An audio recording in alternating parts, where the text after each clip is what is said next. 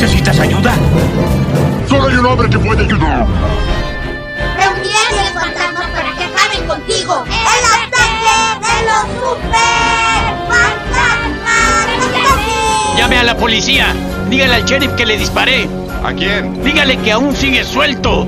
¿Qué es esto? ¿Una broma? Tantas bromas me están matando. Usted no sabe qué es la muerte. ¡Fue horrible! ¡Fue horrible! Dije que te quitaras la máscara. ¡Yo me la quité! Con esto invoco a duendes y fantasmas. No, no, no, no, no, Vengan ánimas y espectros infernales. Deseo que nuestros disfraces sean reales y asusten. Bienvenido a mi club del horror de Ciudad Playa. ¡Soy el holandés volador! Yo no sé quién rayos soy. Ahora vivirás el verdadero espíritu de la noche de brujas.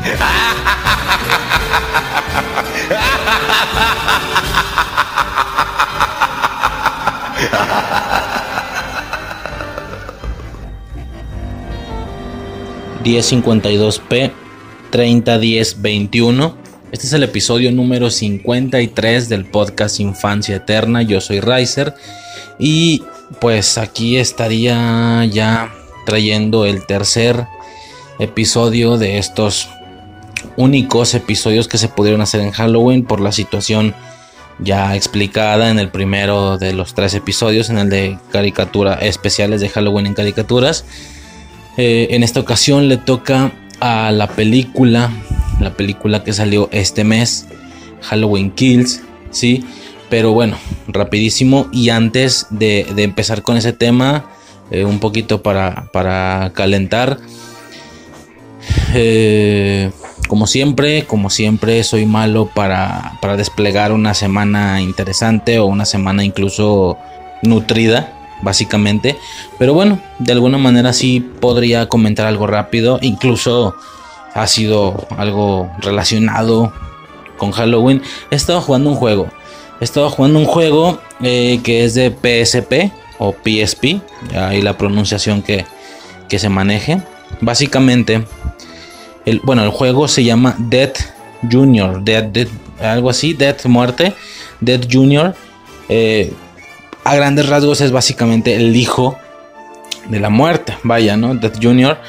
Es, es un juego curioso. Me está resultando bastante divertido, francamente. Todavía no lo termino. Es pues una calaverita así chiquitilla. Con, o sea, un niño, pues un niño calavera. Con su, su tuniquilla así negra, pero sin, sin tener la capucha puesta. La tiene abajo. Este y pues se ve así, la, la, cabecilla de calaverilla. Y nada, ¿no? Pues a grandes rasgos es una especie de plataformas, o sea, es acabar con monstrillos para salvar a sus amigos que fueron encerrados por alguna especie de... fueron capturados por alguna especie de entidad ahí demoníaca malvada. Eh, está muy bueno, está muy bueno el juego, la verdad, me estoy divirtiendo bastante y sobre todo en, en mood, ¿sabes? De octubre. Eh, pues está curioso, ¿no? Eh, a grandes rasgos, pues atacas con guadaña. O sea, se trata de, golpear con guadaña, hacer combos. Como digo, es una especie de plataformas en, no sé cómo se le llama, en tres dimensiones, no sé mucho de juegos, pero que básicamente estamos a la espalda del personaje. O sea, no es un juego básico de izquierda a derecha, sino que realmente es un, es un juego de estos que, que vas de la espalda y, incluso hay más armas. Es, interesante porque también hay armas de disparo. La arma base, digamos, es la guadaña y luego la arma básica que es infinita son dos pistolitas. Son dos pistolitas, una en cada mano.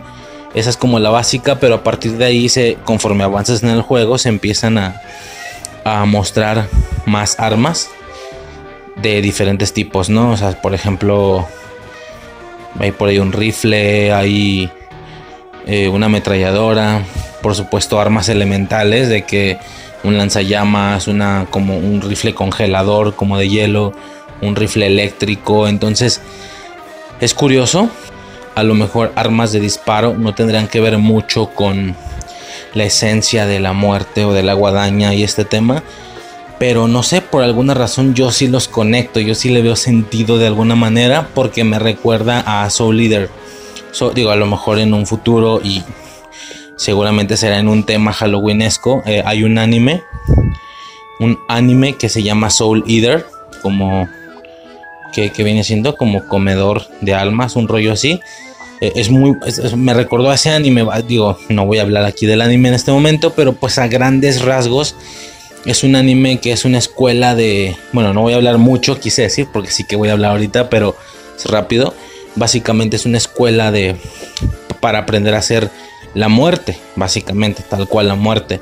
Entonces se basa en que son estudiantes en esta escuela, vienen por parejas, básicamente son de de de dúos de estudiantes, enfocándose en la siguiente premisa. Uno de ellos es en sí la muerte, el personaje, digamos, y el otro es su arma, es decir, el compañero se convierte en su arma, por supuesto de manera convencional o de manera directa, pues tendría que ser la, digamos, la guadaña. Por ejemplo, los personajes principales son Maka, Maka es una morra, que es la que está estudiando para hacer como la muerte. Eh, y, su arma, que se, llama- Soul, creo, el morro. mm, este se convierte en una guadaña. Entonces Maka utiliza la guadaña, que es este morro convertido en guadaña. Es una guadaña así negra con rojo. Entonces, en aspectos convencionales o básicos, pues sí que la arma es una guadaña, pero por supuesto, y como sucede en todo anime, rollo, por ejemplo, Siete Pecados Capitales o, o Demon Slayer, Kimetsu no Yaiba, que son diferentes personajes en el grupo y cada uno tiene sus diferentes formas de desplegar el poder eh, el poder que se está utilizando en ese anime, ¿no? En este caso, pues hay por ahí uno de los compañeros del grupo que es su, acompañante o su... De hecho tiene dos acompañantes en lugar de uno y se, cada una se convierte en una pistola. Entonces el güey en lugar, técnicamente está estudiando para hacer la muerte, pero en lugar de que se conviertan en guadañas, sus compañeras se convierten en pistolas y el güey utiliza dos pistolas. Entonces, por supuesto que hay personajes que le varean, que, que, que, son diferentes temáticas de armas, aunque en sí va enfocado en lo mismo. De hecho, ellos siempre dicen, cuando se refieren a su acompañante, siempre dicen mi guadaña y mi guadaña. Entonces, aunque el vato use pistolas, dicen mi, mi, guadaña o mis guadañas, refiriéndose a mis armas. Entonces, me recordó, digo, ya en algún futuro estaría bien vergas hablar de ese anime porque está muy perro. Tiene una esencia y una ambientación halloweenesca impresionante por todos lados. Por todos lados es Halloween. Es increíble. Eh, y bueno, a grandes rasgos me recordó a eso, ¿no? El juego. Ahora, rapidísimo, rapidísimo. eh, yo creo que el contexto, a, qué se viene que yo empecé a jugar este juego. Ya yo en, en la, en la explicación de cómo era originalmente la estructuración del mes. Estructuración que al final no se llevó a cabo. Yo comentaba que iban a ser un chingo de, temas, iban a ser como siete temas. Pues de hecho iban a ser más, güey, pero ya las demás ideas no se desarrollaron. Por ejemplo, tuve como la idea originalmente de hacer un audio o un podcast que tuviera que ver con videojuegos, es decir, videojuegos ambientados en temáticas halloweenescas de alguna manera. Pero bueno, ya era de las ideas que menos se desarrolló. Este, si así, los que más se desarrollaron, de todos modos no se, no se llegaron a hacer. Entonces era una idea original, pero también fue un hecho que ya en el proceso de la investigación, eh, esta primera investigación del tema, por así decirlo, pues me percaté que no había o no existían muchos juegos con una completa temática halloweenesca realmente. Eh, pocas cosas había, ¿sabes? O sea, digo, aquí entraríamos un poco al mismo tema de, de que una cosa es Halloween y otra cosa es terror.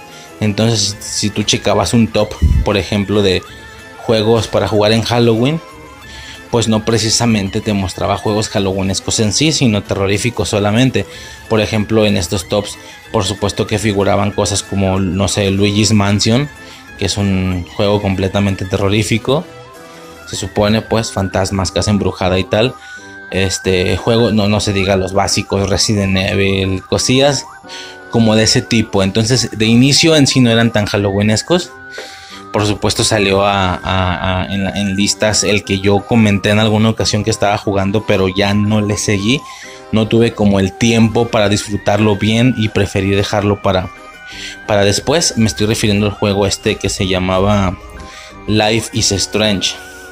Era técnicamente un juego de viajes en el tiempo, podías rebobinar, regresar en el tiempo, pero todo el juego, toda la historia se desarrolla en épocas o vísperas de Halloween. Entonces, en, todos lados hay como decoración halloweenesca. En la escuela de la morra, la, vaya la protagonista del juego. Algo de la trama se refiere a que en el baile de Halloween y en el baile de Halloween, cuando llegue el baile, realmente nunca llegué. Sí, definitivamente tal vez en algún futuro se presta que yo juegue ese juego y pues por qué no, también lo traigo al podcast, ¿no? Pero al estar haciendo esta investigación, como ya digo, realmente no salieron como tal muchos juegos completamente halloweenescos en sí. Lo que sí que salió y fue interesante porque no se me había ocurrido y ya en base a la investigación salió el tema y sería no tanto juegos de Halloween, sino sino niveles ambientizados en Halloween. Es decir, a lo mejor en un juego que no tienen, el juego en sí no, no es de Halloween, es un juego normal, pero alguno de sus niveles o alguna de las partes del juego tocabas el tema de Halloween. Entonces, sí que lo que sí hayas es niveles eh, temáticos de Halloween en videojuegos. Por ejemplo, eh, y estaba checando algunos videos, entonces es, también algo de lo que he estado haciendo en la semana a modo nada más de entretenimiento y tal. Si tú buscas en YouTube niveles Halloween videojuegos, te salen ahí un par de videos, unos cuantos videos de, de personajes, de personas haciendo tops sobre niveles que estén tematizados en Halloween. Y pues era interesante porque salían varias, varias cosillas, ¿no? Desde algún nivel halloweenesco en, en Banjo Kazooie, por ejemplo, que es este juego plataformero que yo pues nunca jugué, pero sí tengo claro que fue el, principal, el top uno de muchas personas. Básicamente fue su, su Spyro o su Crash Bandicoot. Hablando de mi caso, por ejemplo, que, que en mi caso fueron esos dos. Para muchos el Banjo Kazooie fue su Spyro, su Crash, incluso su Mario Bros, ¿no? Y ese, y ese juego, vaya, parecía que tenía un nivel halloweenesco. Por ahí también mencionan alguno de, de Mega Man. El juego este Mega Man, había uno donde todo era como terrorífico. Todos los robots eran cosas como rollos hombres lobos y murciélagos y cosillas así. Y al final había una especie de jefe o subjefe calabaza. Entonces, pues bueno, pues me la puedo seguir pasando hablando de eso, pero Nada más eso, que al final no consideré como que el contenido necesario para traer o hacer un podcast, sobre todo porque son juegos que no he jugado. Aquí entraría un poquito de nuevo el tema de los niveles, del nivel 1, 2, 3, 4, lo que ya se había comentado. A ver si no se entiende esto, pues se explicó bien en el, en el de especiales de caricaturas de Halloween. Pero pues básicamente si de, si de bote pronto a mí alguien me dice niveles de Halloween en videojuegos, definitivamente no se me viene nada a la mente. No se me viene nada a la mente. Eh, claro que investigando sí que hay muchos, pero pues son juegos que no jugué. Entonces ya de inicio pues no sería algo que yo recuerde de nostalgia o de niñez, sino que es más una situación de investigar otras cosas que no te tocaron, básicamente, que es lo que comentábamos que vendrá siendo un nivel 3 o 4, ¿no? Eh, pero es divertido, o sea, realmente hay muchas maneras de sentirte en el mood en el mes, no solo buscar capítulos de caricaturas, de sitcoms, películas, sino de todo. Estar checando videos de YouTube de cualquier cosa que esté relacionado con la celebración. En este caso, por ejemplo, niveles de Halloween en, videojuegos y es como muy, muy, muy curiosa esa, esa situación que definitivamente no sé, era, realmente entretenido estar viendo ese tipo o ese, tipo de cosas o ese tipo de videos.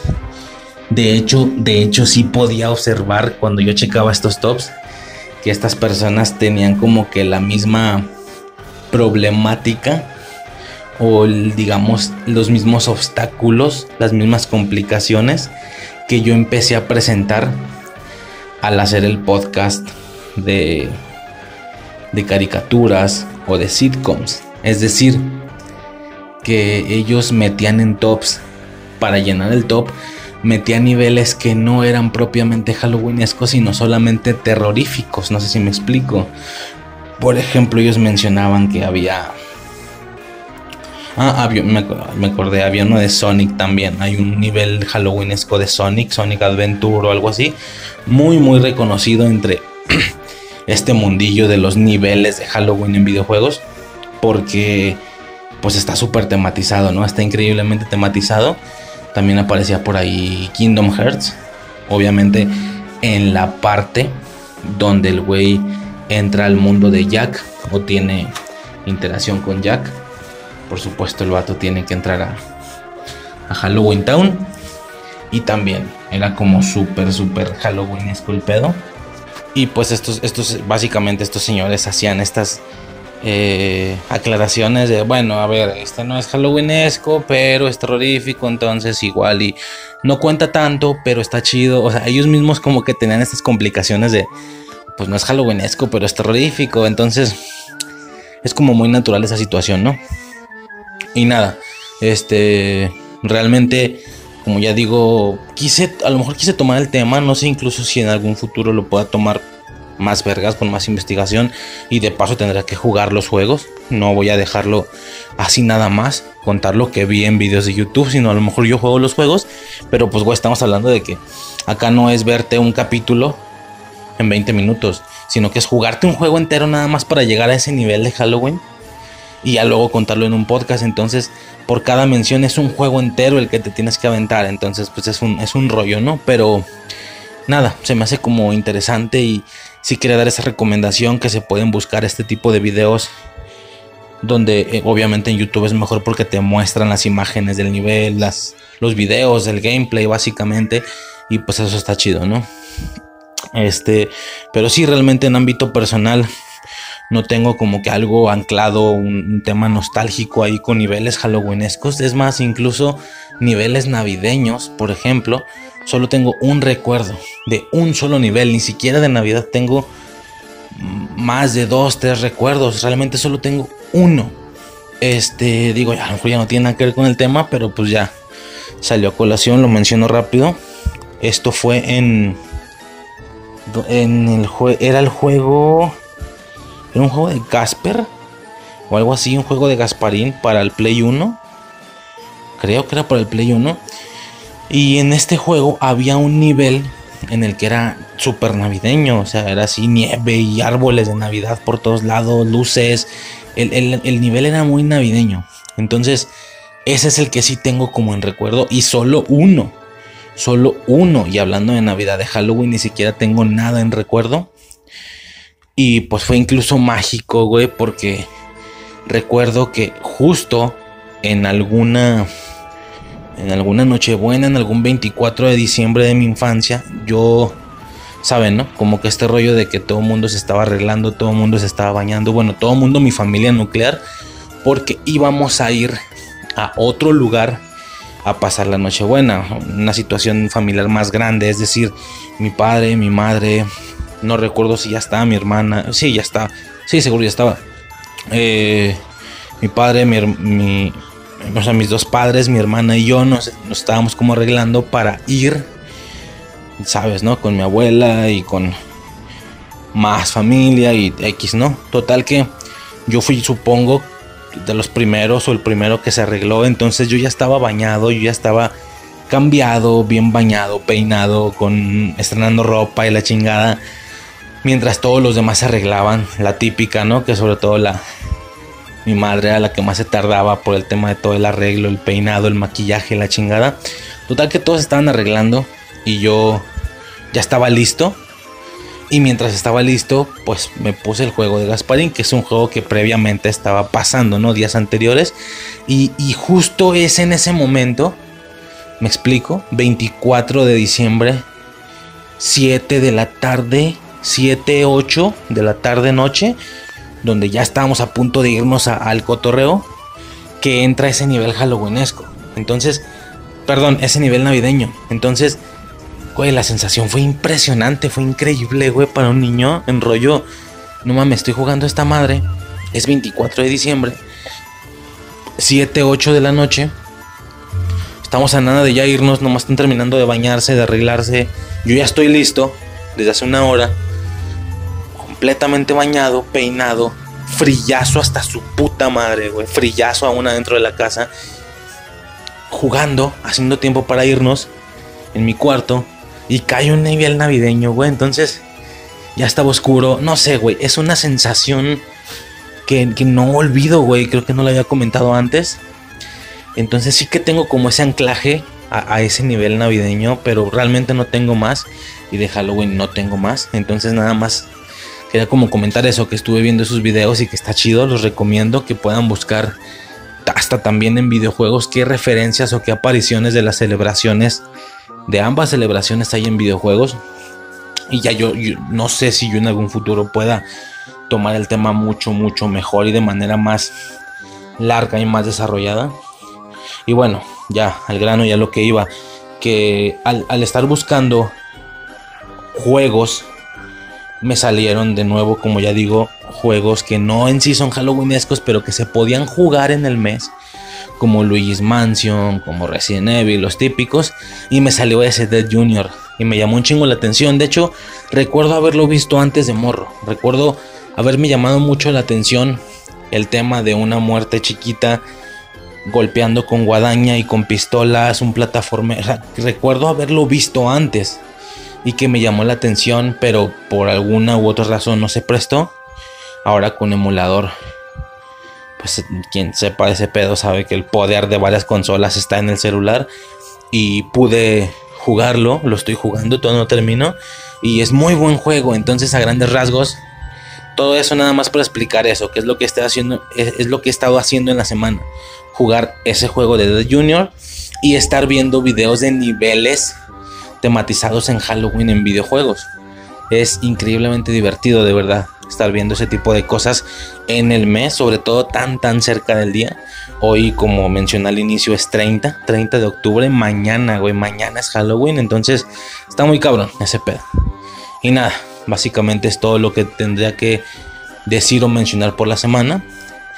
Eh, actualmente y de momento no hay capítulo de Marvel, no hay serie de Marvel activa, pero sí que hay de Chucky. Estaríamos comentando el, el segundo capítulo, si no me equivoco. Y pues nada, ¿no? Ya podemos pasar en este momento directamente al rápido a, a la sección o al episodio de Chucky y posteriormente al tema. Sobres.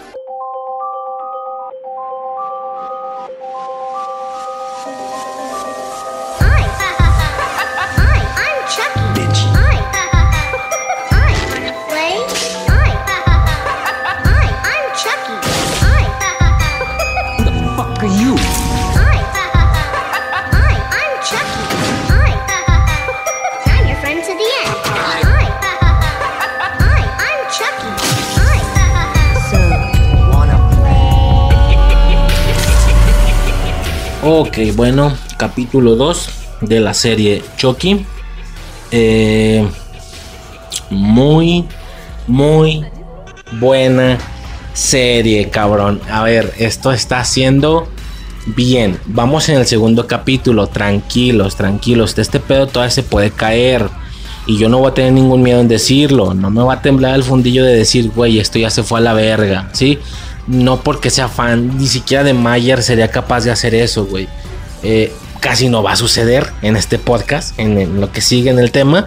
La verdad es que no le voy a tirar a nada, pero no porque siento una responsabilidad entre mi personaje favorito, sino porque realmente no me molestó nada. Pero bueno, X, ahorita checamos eso. De momento estamos con Chucky y pues muy bien, muy bien. La serie va increíble, va maravillosa. Yo espero que esto se vaya a mantener, que no se vaya a caer, por favor. Hay pocas cosas que decir, va, no tengo mucho, puntos rápidos, digo, tampoco se trata de que cada episodio sea media hora, digo, cada, cada segmento de la serie de Chucky sea media hora cuando realmente eh, el, capítulo en sí dura 45, no mames, puntos rápidos, va. El 1 sí tiene que ser un poquito más duradero, es la premisa y tal, nos vamos a ir un poquito más rapidito, va. Capítulo 2. Ok. Inicia con esta secuencia de Charles Lee Ray de niño pidiendo dulces en Halloween. Claramente, para poder hasta cierto punto y entre comillas rellenar la serie, claramente van a poner eh, flashbacks de, de, la infancia de Charlie Ray. Suena relleno hasta cierto punto. Medio me da hueva. Un poco. Pero también es un hecho que solo así nos van a mostrar qué es lo que ocasionó que él eh, ¿cómo me explico? Que él llegara a querer asesinar es algo que nunca nos han contado y estaría chido enterarnos, ¿no? Vemos toda esta escena de, Halloween, incluso ah, es curioso porque este güey le pusieron una navaja en la manzana, una mamá así, por lo que al morderla se corta y le sale sangre y ya, fin del flashback. Después vemos cómo él lo va a utilizar después con la doña, con la doña que le da la manzana y también le sangra la boca al parecer no va a ser, no nos van a explicar que un solo suceso lo cambió, sino que al parecer varios sucesos culeros y tristes en su vida van a mostrar que lo van a mostrar cómo es que lo convirtieron en eso. Yo durante todo el podcast anterior, el de Chucky, no el primer episodio, sino el podcast de Chucky, el de toda la franquicia, yo recuerdo que en alguna ocasión mencioné que a mí me confundió un poco la novia de Chucky y tal, porque yo como que esperaba que se fueran a los orígenes, pero no, realmente no se estaban yendo a los orígenes, solo fue alguna confirmación, alguna confusión mía, por así decirlo. Eh, ¿Qué pasa? En esta ocasión, en esta ocasión, vamos a tener más de los orígenes de Charlie Ray, ni siquiera de un poco antes de la, de la película 1, sino desde morro, que de hecho en La maldición de Chucky, creo que es.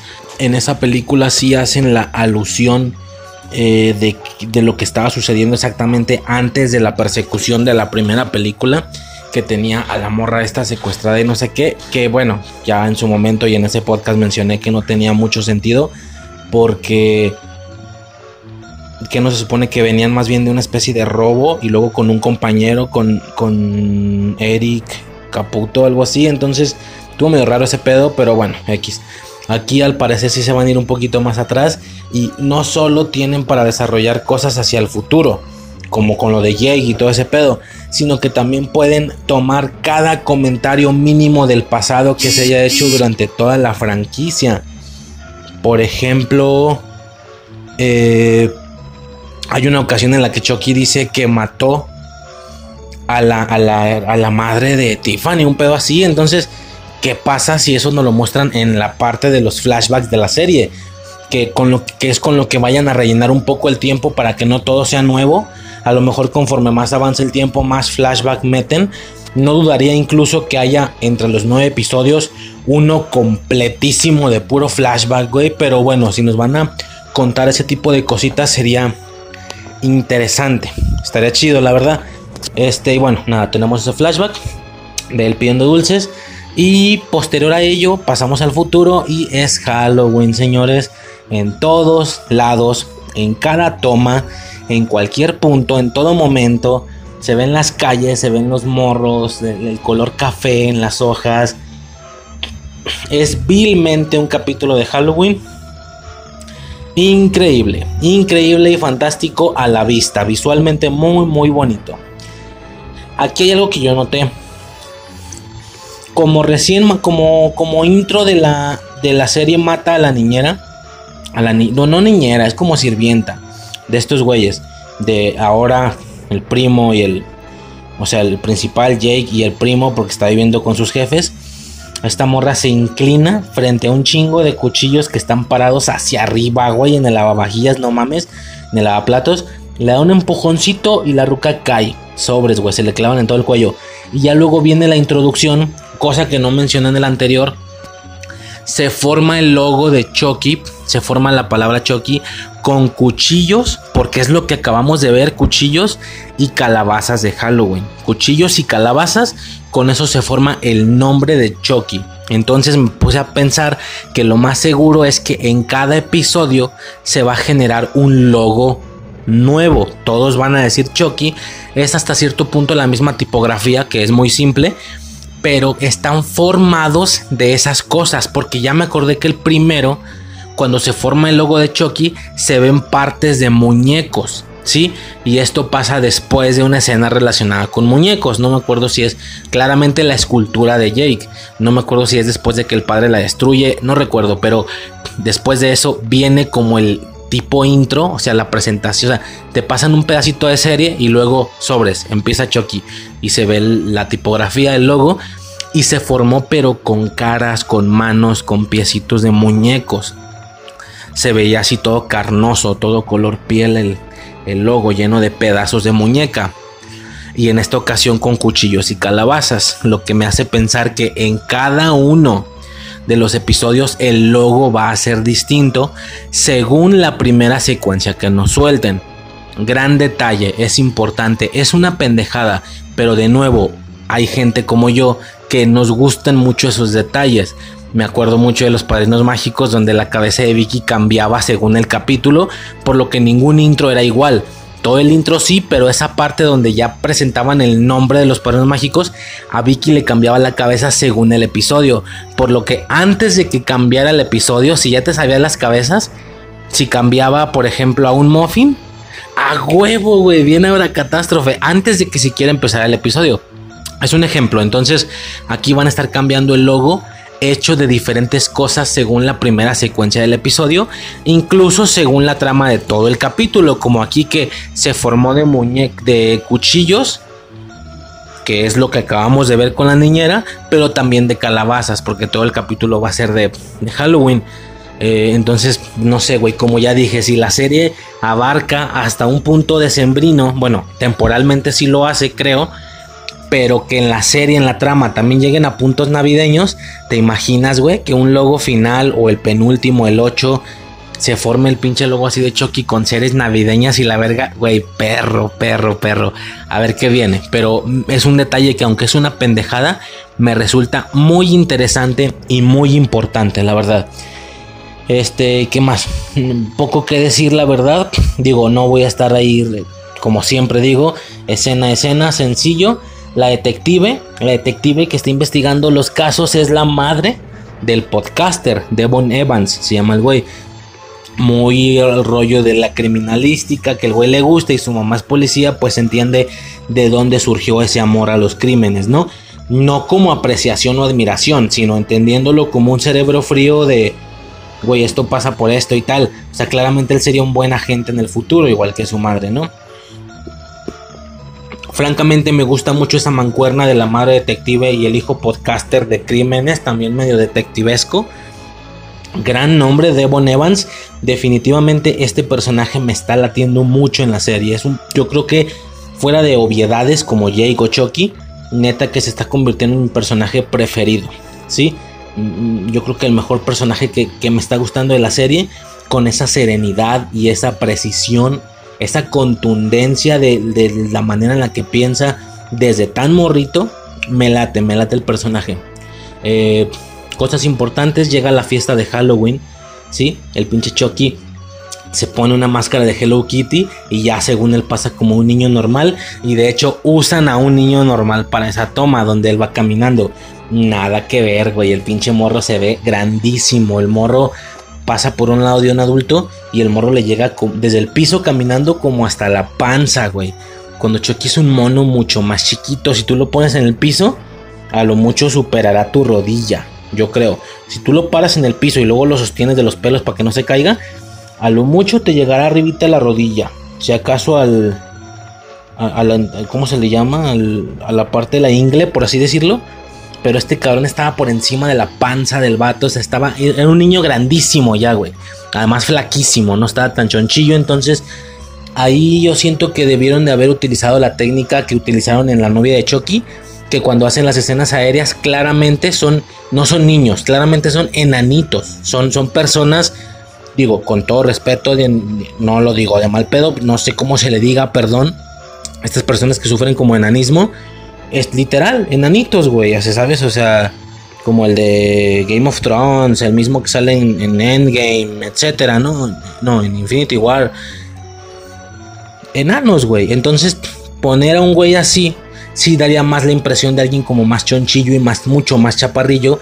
Daría mejor un gatazo a Chucky, porque aquí claramente usaron a un niño, un niño normal y flaco incluso.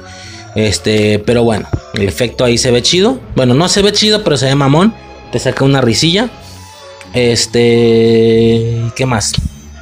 Entre algunos de los sucesos importantes, la, la, Lexi, digo, hay mucha secuencia, toda la secuencia de la fiesta, mucha cosa. Eh, no, lo voy, no lo veo como necesario mencionarlo. Explico cosas, no digo que no me haya gustado todo el capítulo, me gustó todo, pero cosas puntuales importantes. Bueno, también hay una parte donde Lexi, que es la morra esta que está cagando el palo, se disfraza del papá de Jake y baila como si se electrocutara, que es la manera en la que el padre murió. Entonces, como, güey, qué puta broma tan cruel, güey. ¿Qué te putas pasa? Esa vieja está loca, güey. Esa morra no es bully. Ni siquiera es bully agresiva o cruel. No, esa morra está simplemente loca, güey. Porque eso ya no es bullying. Esa morra está loca. Este, ya veo su final. Lo puedo ver. Eh, y nada, ¿no? Es como ya dije, aquí donde sucede esta escena de que el vato, pues sí es gay. Creo que es gay, no ha quedado claro.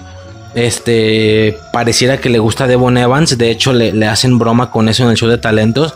En el primer episodio. Y el vato, y el Chucky le dice que, su hijo también es de género fluido. Y el vato le dice: ¿No tienes pedo con eso? O sea, por, una, por la persona que eres, podría pensarse que eres bien cerrado. Y el vato le dice: Güey, podré matar gente, pero no soy un monstruo. Entonces, es curioso porque si ves el hijo de Chucky, el vato sí era como muy cerrado. Muy de. No quiero un hijo marica. Pero bueno, es el hecho de tener un hijo así lo que tal vez le cambió la percepción y ahora lo ve normal el güey.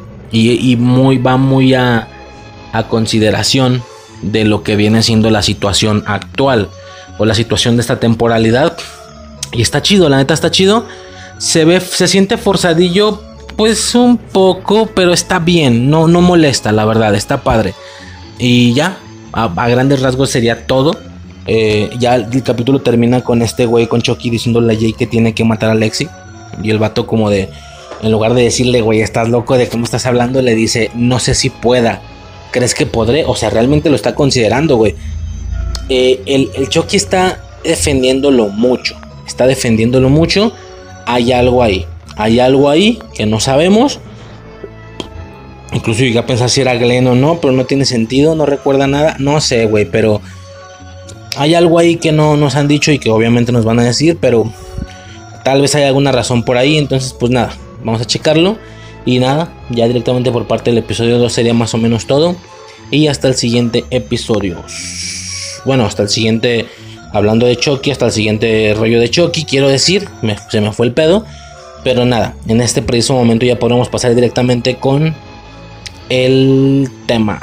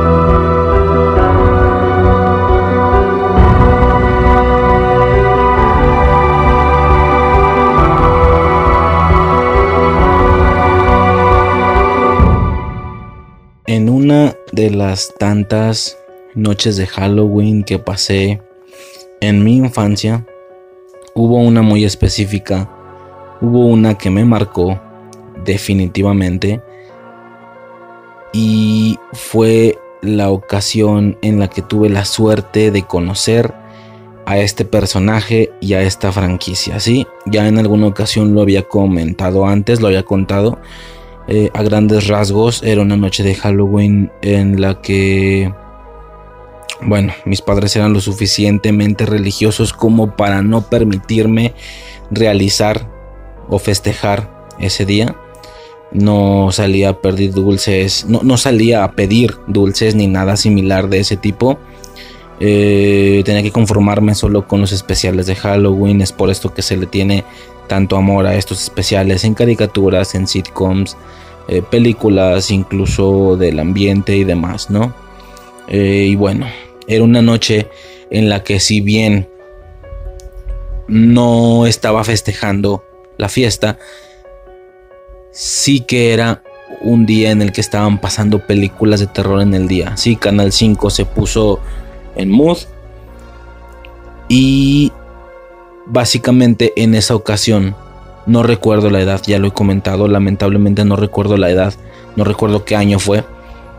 Vinieron familiares, sí, esta, eh, son tres primos con los que yo pasé prácticamente toda mi infancia. Al ser también un niño que no sale a la calle, no tenía amigos de ese tipo, solamente lo que se me permitía en la escuela. Eran tres primos, bueno, eran dos primas y un primo específicamente. Y es con ellos con los que prácticamente jugué y viví toda mi infancia, ¿no? En esa ocasión ellos vinieron. Se iba a hacer una especie de pijamada o algo así. Y nada, todos, es decir, ambas madres, creo, yo y estos primos, yo y mi hermana, claro, y estos primos, estábamos ya eh, por dormir. Era no tan noche, no sé qué hora serían sinceramente, un 10 de la noche tal vez. Bueno, eso no es una pijamada realmente, pero nos habíamos juntado desde la tarde y tal. Curiosamente, yo tenía pocos días de tener una película nueva, sí, una película que me habían comprado anteriormente y que estaba viendo o que veía prácticamente diario, incluso un par de veces días anteriores a ese eh, yo llevaría 3-4 días con la película, por lo que la película era algo nuevo, algo que yo estaba viendo, algo que quería mostrar incluso a mis primos y fue, y fue puesta en la tarde, antes de ir a dormir, fue puesta, recuerdo, a las... Es decir, esa película la estábamos viendo de, no sé, de 4 a 6, pon tú, de 4 a 6, de 5 a 7. Y así es, señores, efectivamente, estoy hablando de la película de no, no es Halloween, es La Sirenita. Era una película eh, de princesas de Disney, pero que me, por alguna razón se me consiguió y a mí me gustaba mucho. Yo, yo, yo llevaba 3, 4 días viéndola una vez por día mínimo. Vinieron mis primos, se las quise enseñar y la vimos, de hecho la vimos completa. De 4 a 6, como ya digo, de 5 a 7 fue en la tarde. Mm, recuerdo todos en el cuarto viendo la película, todo ese rollo. Ok, todo perfecto. Era la película nueva en la casa. Cae la noche. Cae la noche y en la tele inicia una película. Una película, ya lo he comentado en anteriores ocasiones, donde estaba sonando la canción de Mr. Vaya, empieza la película y empieza a sonar la canción de Mr. Sandman. Sí, ya muchos sabrán qué canción es. Si digo, todo está más detallado en el primer podcast que hice de este personaje. Es el capítulo 7, si no me equivoco, de Infancia Eterna. Ahí está todo más a detalle, ¿no? pues nada. Empieza la película, empieza a sonar Mr. Sandman. Seguido a esto tenemos toda esta secuencia inicial de Estoy hablando de la película Halloween 2. Así es, yo entro a la franquicia, yo conozco esta franquicia con Halloween 2, técnicamente. Eh, por lo que ya la fiesta había empezado, ya el desmadre había pasado. Simplemente empieza de manera directa con lo que ahora sé que es el final de la primera película.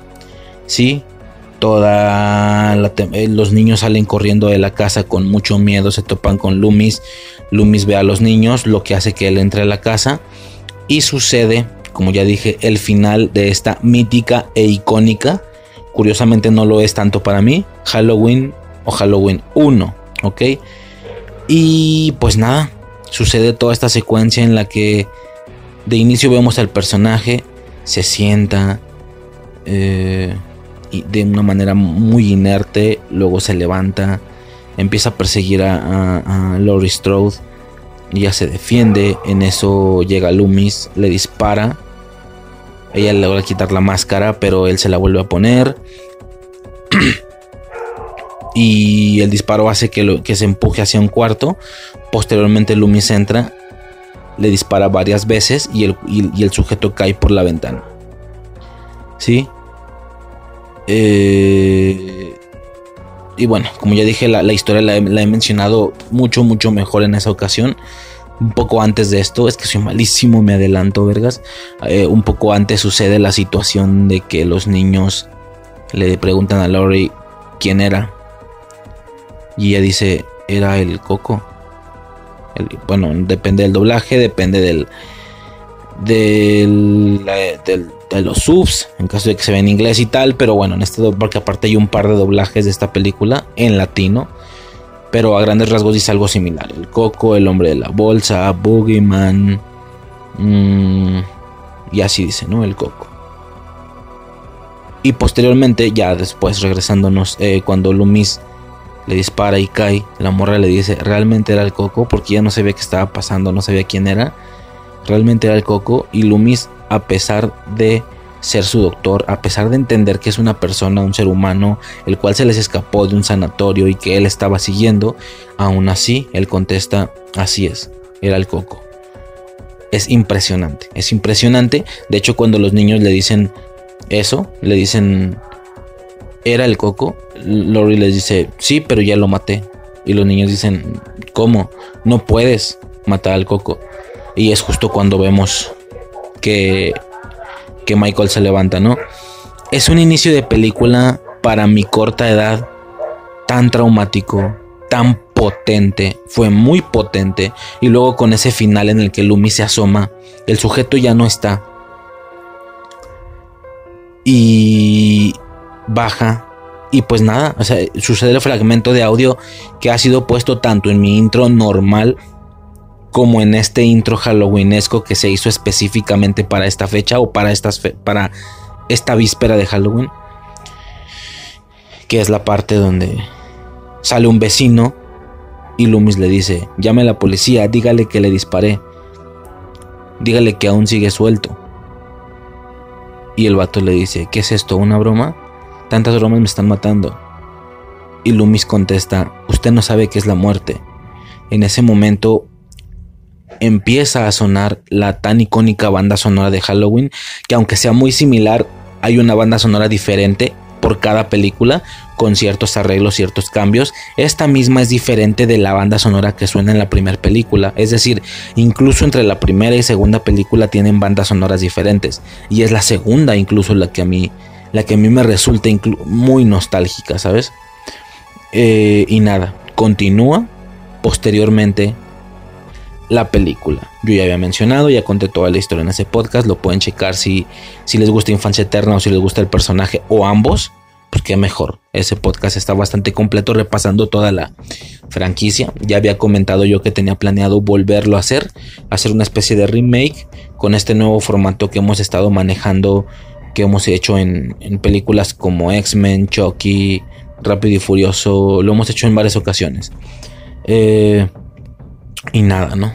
Definitivamente eh, es una película que me marcó, que no pude terminar de ver.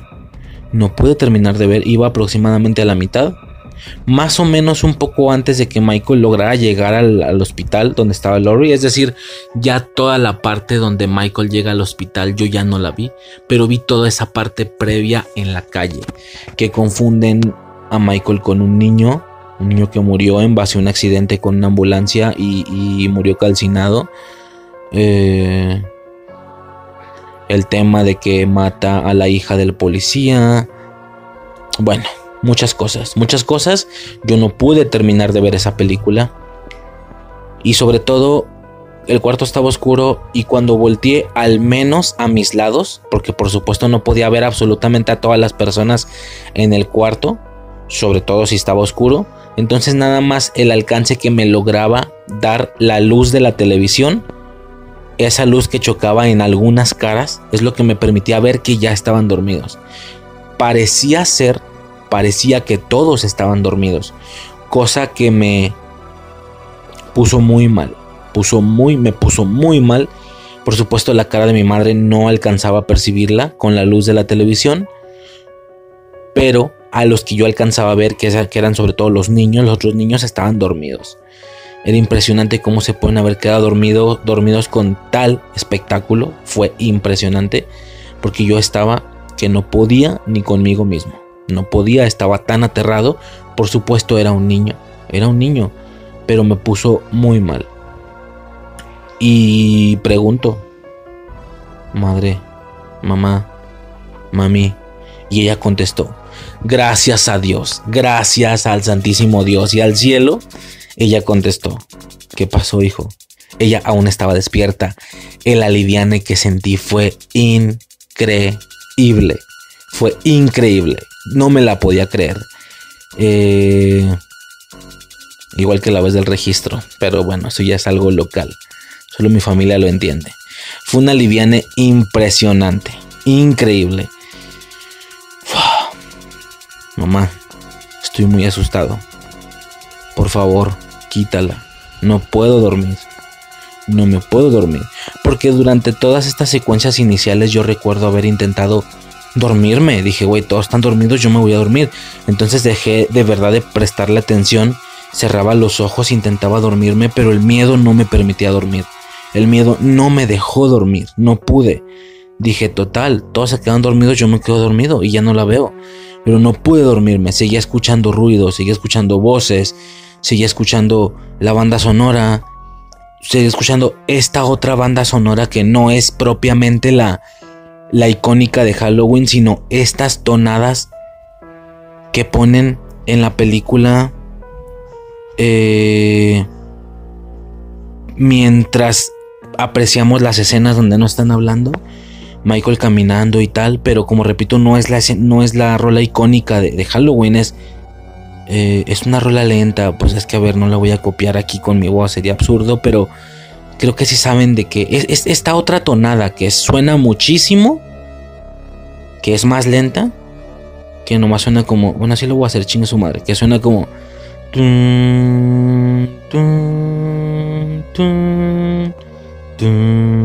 No, güey. Esa mamá, digo, si no se entendió, ni modo. Pero, no, ¿qué puedo hacer, güey? No mames, no soy puta rocola. Pero es esa otra melodía que suena y que no es la icónica y que suena todo el tiempo. Yo no podía, güey. Yo no podía, no podía dormir. Yo estaba en una pesadilla. Yo estaba muy aterrado, de verdad. Le dije a mi madre que no podía dormir. Y le dije, pon la sirenita. Porque era la película que habíamos visto en la tarde, que yo traía en mood, que yo traía, que me gustaba, güey. Pon la sirenita. Y mi madre me acuerdo que dijo, chingada madre, a mí sí me estaba gustando. Yo sí la quería ver, ¿sabes? O ella le estaba gustando mucho la película, por supuesto. Y nada, puso la película ya en DVD y me pude dormir. Solo así pude dormir. El empezar a ver esas primeras secuencias de la Serenita fue sencillamente tranquilizante y muy relajador. Muy relajante. Mm, recuerdo y recuerdo, güey, lo tengo presente que la última secuencia que yo vi, más o menos poco después de eso es cuando me quedo dormido, fue la escena en la que Ariel usa el tenedor como si fuera un, peine, un cepillo, no sé, eh, para peinarse el cabello. Eh, y ya, básicamente más o menos ahí me quedé dormido. Y a partir de ahí el personaje ha marcado mi vida definitivamente. Me he vuelto, por supuesto, muy fan del personaje. Obviamente lo superé porque el personaje no es para, o la franquicia no es para nada increíblemente aterrador. No es como personas que de mi edad que he conocido que tuvieron un trauma con una, una película de niños, pero que es fecha a sus veintitantos, casi 30 años, que no son capaces de revisitar la película para ver si ya la dominan del trauma que tuvieron. Eh, tal es el caso con Suicide, por ejemplo, en películas como La Maldición de Grudge. Ella no es capaz de volverla a ver, a pesar de la edad que tiene. En alguna ocasión, alguna persona del trabajo me comentó algo así con la de Andrea, esta película de terror que, es como peruana o algo así, no sé, chilena, qué sé yo. Y, güey, de hecho la película está pinchona, pero ella no era capaz de volverla a ver con la escena esta del mocoso de pies largos. Y bueno, quien haya visto la película entiende. Y nada, ¿no? Eh, en mi caso yo sí pude superarlo. He seguido a lo largo de mi vida varias de las películas siguientes. Y no se diga ahora, soy súper, súper fan de la franquicia. Es tal vez uno de mis pilares frikis. Sí, tranquilamente está en mi top 5 de contenidos frikis en general. Sí, codeándose o peleándose junto con Volver al Futuro, con Karate Kid. Son cosas que a mí me han resultado increíbles. Y en esta ocasión y en esta fecha, este año, este mes específicamente, ha salido una nueva película de esta franquicia. La franquicia sigue viva, señores, sigue viva y no parece que se vaya a ir por el momento. Soy tan feliz porque por primera vez tengo algún beneficio a comparación de fans de personajes similares como puede ser Jason Borges o Freddy Krueger. Durante toda mi vida tuve hasta cierto punto entre comillas la complicación de que mi personaje en competencia con otros personajes de otras personas no era lo suficientemente conocido. Qué curioso porque ya checando en internet o checando orígenes o diferentes situaciones se puede uno percatar que este personaje es el que dio entrada a lo demás al parecer, con una especie de debate ahí curioso entre Black Christmas, Navidad Negra, eh, Halloween y Psicosis, ¿no? Básicamente, incluso la chica de Psicosis es la madre de, esta morra, de Jamie Lee Curtis, como condecoradas por ser Scream Queens, un rollo ahí, ¿no? Bueno, eh, definitivamente, a pesar de que él es el que le haya dado entrada, tuve la dolencia durante toda mi vida de que no fuera reconocido mi personaje. La gente decía Jason Borges, la gente decía Freddy Krueger, Chucky, por supuesto. Y yo decía Michael Myers y era como, ¿y ese de quién es? Pues las películas, las películas se llaman Halloween. No las he visto. Era de verdad, no quiero intentar aquí sonar underground, a mí no me importa. Creo que se ha notado que a mí no me importa ser fan de cosas que les gusta a todo mundo no, tengo ningún problema en ser parte de la borregada con respecto a gustos. Güey, soy fan del MCU, pero todo puto mundo es fan del MCU, ¿sí? Este soy fan de Cobra soy fan de Karate Kid, pero pues ahora todo puto mundo ya era ya es fan de Karate Kid, de Cobra Kai, entonces no tengo ningún miedo en, en decir, güey, me gusta esto que le gusta a todo puto mundo. Y aún así yo de verdad, de verdad, salvo que tengan recuerdos diferentes, pero yo se los juro que durante mi infancia, durante mi primaria, secundaria incluso, la gente no pelaba a esas madres.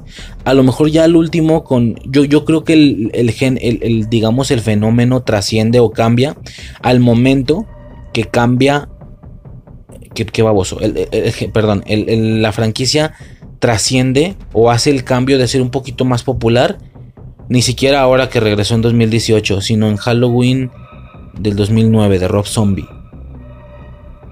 Creo que ahí es donde hace un poco el, cambio. Bueno, no me acuerdo si es el 2009. X. Las de Rob Zombie. Es ahí donde ya trasciende un poquito más porque ya era una nueva era. De alguna manera 2010. Ya no eran los 90 Ya no eran los 80 incluso. Los 2000, ¿sabes? 2010. Entonces ya la gente como que podía reconocerlo más, recuerdo. Pero antes de eso yo tuve esas dolencias de, güey, no reconocen a mi personaje. Nadie, a nivel general, obviamente, nadie sabe de qué le estoy hablando. ¿Sí? Y es un personaje que ha marcado la vida de, iba a decir de mi familia, bueno, los padres son algo como siempre muy aparte, no pelan mucho los gustos de uno, pero con mi hermana. Mi hermana es cinco años menor que yo y ha sido un personaje que ha sido muy particular entre ella y yo hasta la fecha incluso. Ella no es friki, pero desde que desde que conoce o entiende el personaje, se ha visto cada película, le gusta mucho, sabe que es algo de nosotros dos, definitivamente. Por supuesto, no faltó al cine con, con nosotros en la anterior ocasión, en Halloween de 2018. Eh, y nada, es decir, ha sido algo muy de ella y mío. De hecho, ella en alguna ocasión, en algún novio que tuvo, se prestó que ese novio era de Jason Borges.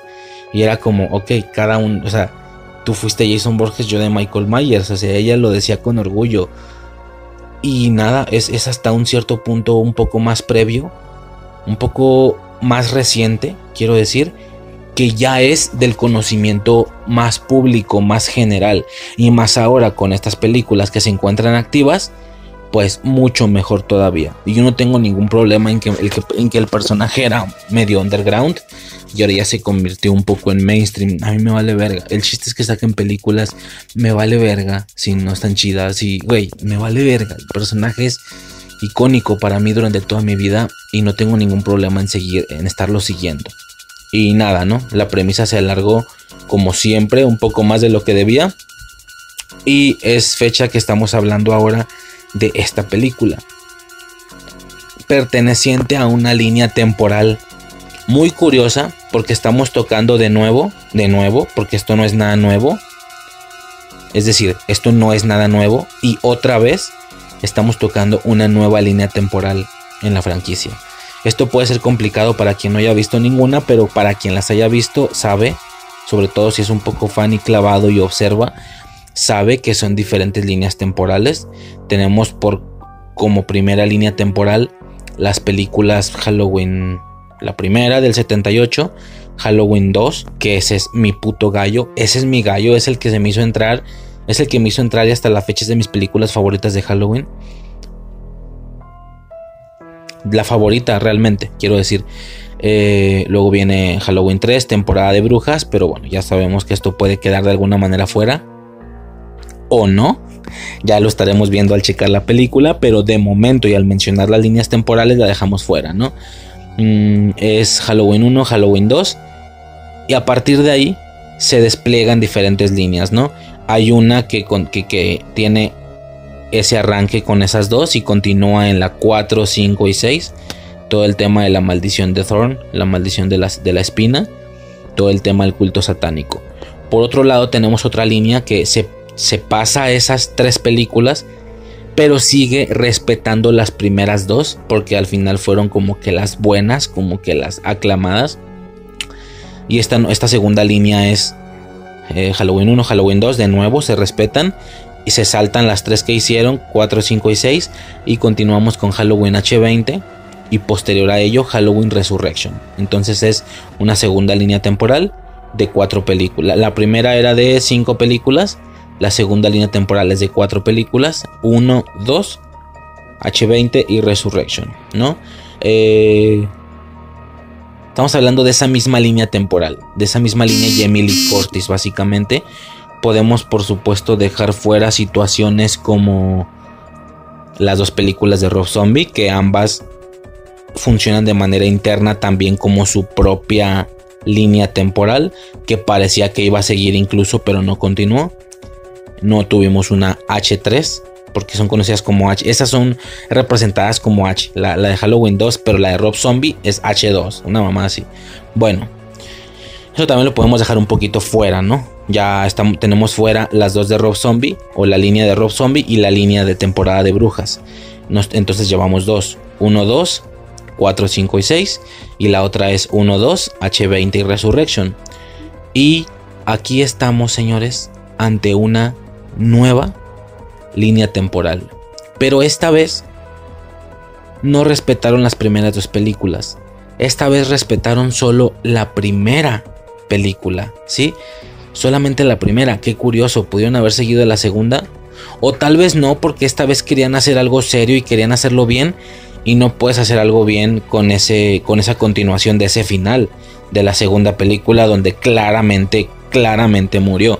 Aún así vieron la manera de revivirlo en la primera línea temporal en la maldición de la espina y en H20 ya ni se la pelaron. El señor de alguna u otra manera seguía vivo, así de sencillo. ¿no? Entonces, y ni siquiera estaba quemado el güey. Pero bueno, eso ya es más de la franquicia. No de esta película en específico.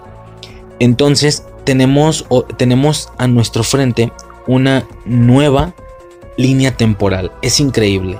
Es increíble.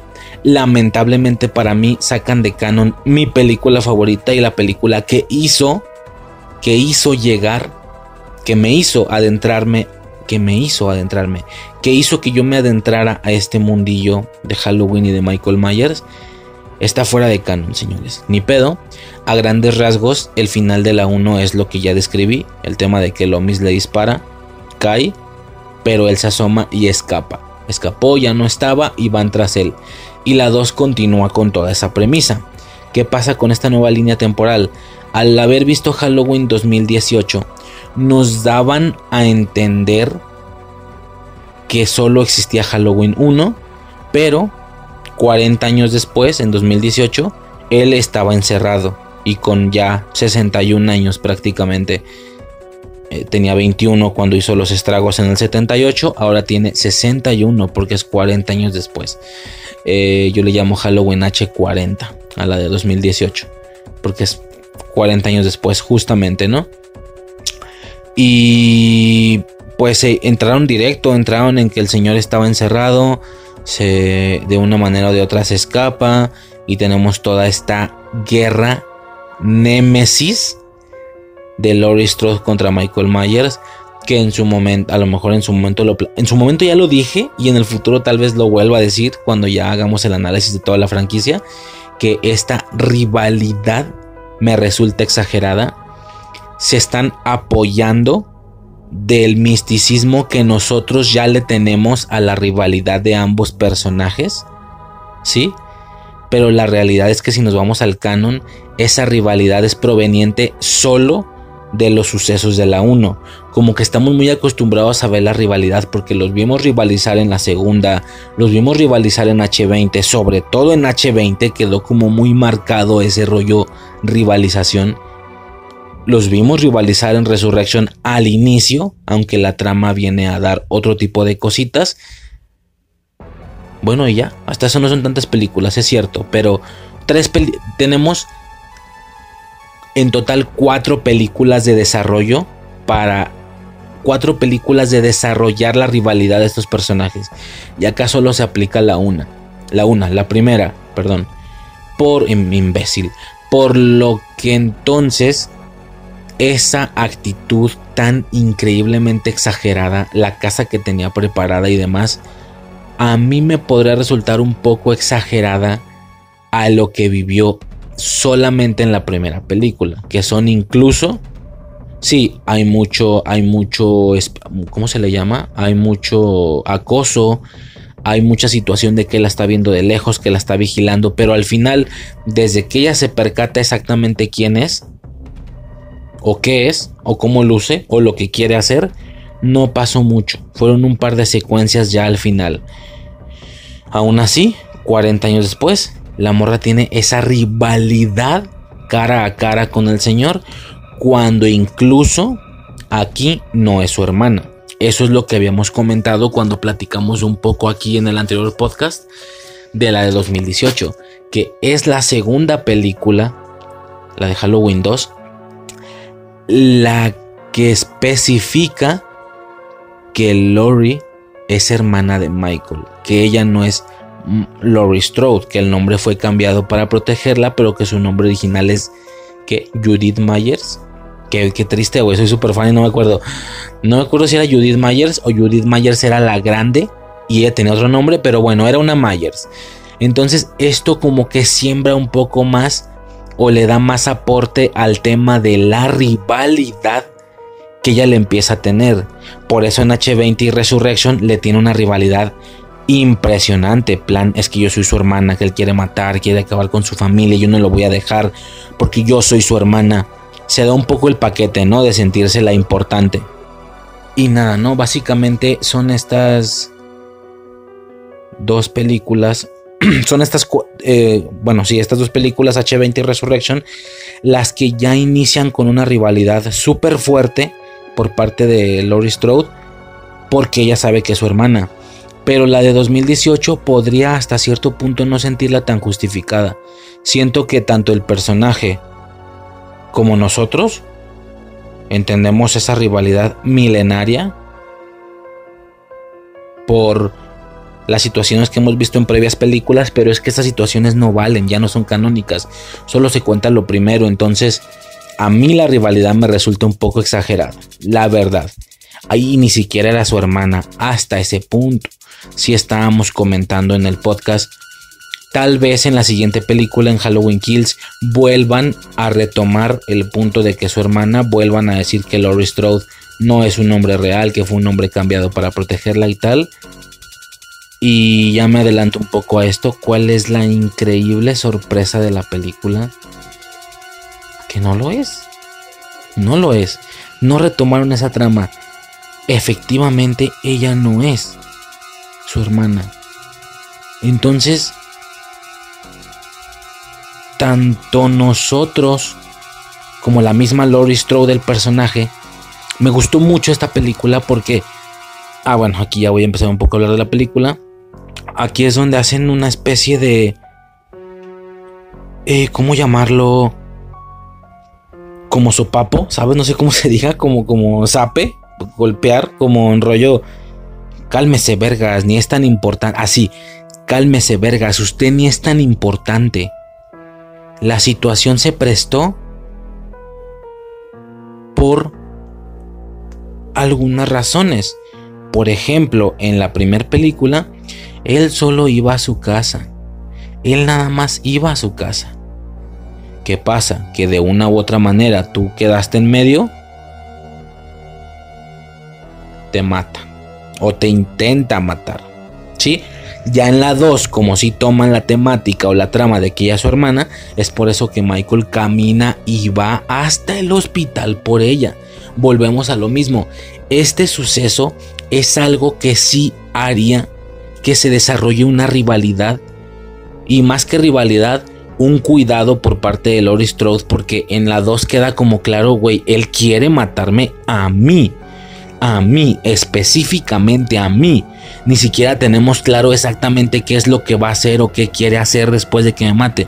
Pero él me quiere bajar a mí. Y por supuesto se va a cargar a todas las personas que estén en el camino, en esa línea recta de él hacia mí. Es por esto que la 2 es hasta cierto punto importante porque tanto, tanto nos aclaran que Michael va exactamente por ella, como también nos aclaran o, queda claro que ella toma esa actitud de rivalidad porque van por ella. O sea, si alguien te dice que alguien está estrictamente aferrado contigo, vas a decir, ¿Por qué, vergas? Pues venga, venga, que empiece la puta rivalidad. No sé por qué, pero de momento me tengo que defender. Y ya posteriormente los sucesos de la 4, que está tan envergada y que, porque ella está enojada y decide hacerle frente. Yo sé que estoy divagando, parece que estoy divagando, pero al final dos cosas. Primera, estoy divagando dentro de la franquicia, no me estoy saliendo a hablar de la sirenita, por ejemplo. Eh, y por supuesto, todo esto de verdad tiene algo que ver, ¿sí? Porque esto es lo que más me gustó y lo que más se me hizo increíble de la película de verdad. De una manera intentando rascar en lo profundo cuando realmente una película de este tipo tampoco es que tenga mucha profundidad, la verdad, hablémonos al chile. Pero esto me gustó muchísimo, por eso estoy aclarando los puntos de cómo estaba la situación previamente. Es decir, esa rivalidad que fue marcada en la 2 en plan, es que Michael va por ella. Va específicamente por ella al hospital. Luego tenemos una 4 donde ella, una H20, perdón, 4. Una, bueno, sí, 4 de esa segunda línea temporal. No la 4, no la de la morrita, sino la H20. Tenemos una H20 donde ella se defiende. Y, bueno, incluso para el lazo de alguna manera sí nos podrían servir la, la 4, 5 y 6. Porque aunque Loris True ya no está, siguen haciendo mención a que él quiere matar a toda su familia. Ya no está Loris True, pero ahora está su hija.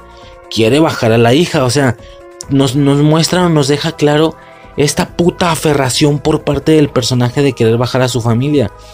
En H20 lo vemos que aunque haya sido 20 años después, él va a buscarla a ella hasta donde viva. De alguna manera la encontró. Tiene un nuevo nombre, ahora se llama Carrie Kell o algo así. Y aún así la encuentra. Y Resurrection de nuevo va por ella. al sanatorio donde ella estaba. Es decir, todas estas películas, la 2, la H20 y la Resurrection, dejan claro que Michael va específicamente por ella. En todas las ocasiones va por ella. En la 2 va por ella al hospital. En la H20 va por ella hasta donde viviera en otro puto estado. Porque el H20 ni siquiera es en Haddonfield. Estaban en otra parte de Estados Unidos. Y en la Resurrection vuelve a ir por ella un año después, si no me equivoco, o dos años después, algo así, al sanatorio. Pero siempre de alguna manera va a ir por ella. ¿Qué hace en esos transcursos, en esos intermedios? ¿Quién sabe? A estar estático, quieto en su casa comiendo perros, supongo yo. No sé pero siempre va por ella. Entonces, claro que ante una actitud de un personaje así de aferrado, es inevitable que el otro personaje, el personaje víctima, no tome esta rivalidad. Hay de dos, o se puede sentir víctima todo el tiempo, se puede suicidar porque al final ve que ya no la va a armar, siempre la van a buscar, o toma esta actitud independiente y agresiva de decir, ¿quieres problemas, perro? Pues venga, hijo de puta, tengamos problemas. Es por eso que en todo ese desarrollo su rivalidad me resultaba justificada.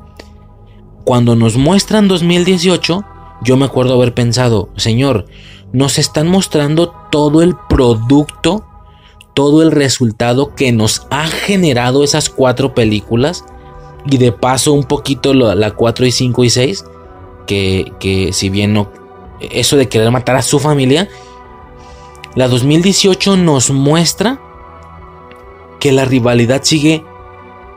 Vaya, que la rivalidad, tanto el odio de Myers a Strode, como el odio, bueno, no el odio, tanto las ganas de matarla por parte de Myers, como el odio que Strode le tiene, y en base a tanto odio, por supuesto el resultado de tanto odio es tanta preparación, con tanta herramienta, habitaciones especiales y demás, porque es odio, no es miedo lo que ella le tiene, es odio. Bueno, por supuesto un poco de miedo, por supuesto, pero algo de, pero principalmente odio. Entonces, siento que ellos, yo sentí que ellos estaban utilizando a su favor toda esa potencia de rivalidad que ya nos, que nos habían desarrollado. Pero señores, la realidad es que esa potencia y esa rivalidad técnicamente no cuenta porque esas películas no sucedieron.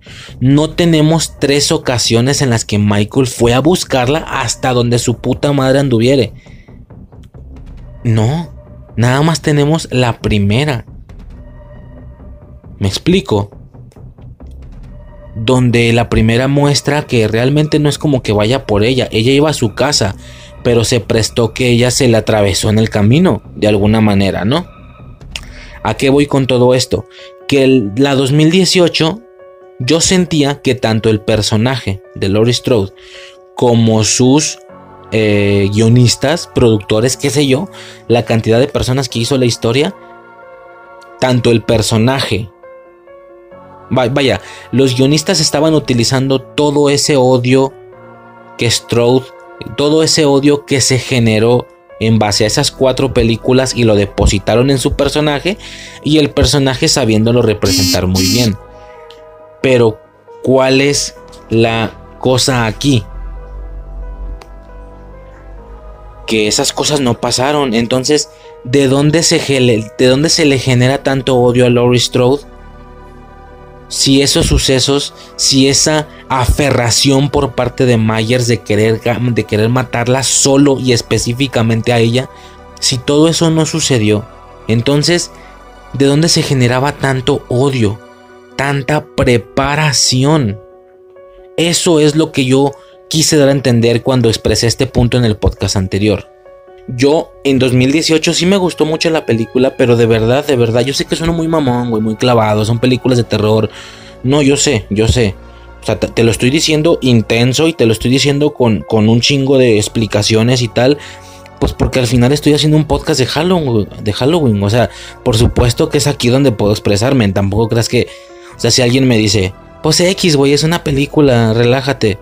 Ah, no, pues sí, güey, estoy relajado. No es como que me arruine la vida pero claro que lo noto. Y si es un podcast de este tema, sobre todo un formato en el que uno puede durar horas, pues claro que aprovecho a decirlo. Pero tampoco es nada que me mate, de verdad. Eh, entonces, ¿en qué estaba? En eso, en que en que yo sentía en 2018 que tanto los guionistas, productores y el personaje depositaron todo ese odio que la Laurie Strode, personaje popular de décadas, le tendría a Myers. Ese odio que se, que se centró o que se forjó con tantas películas.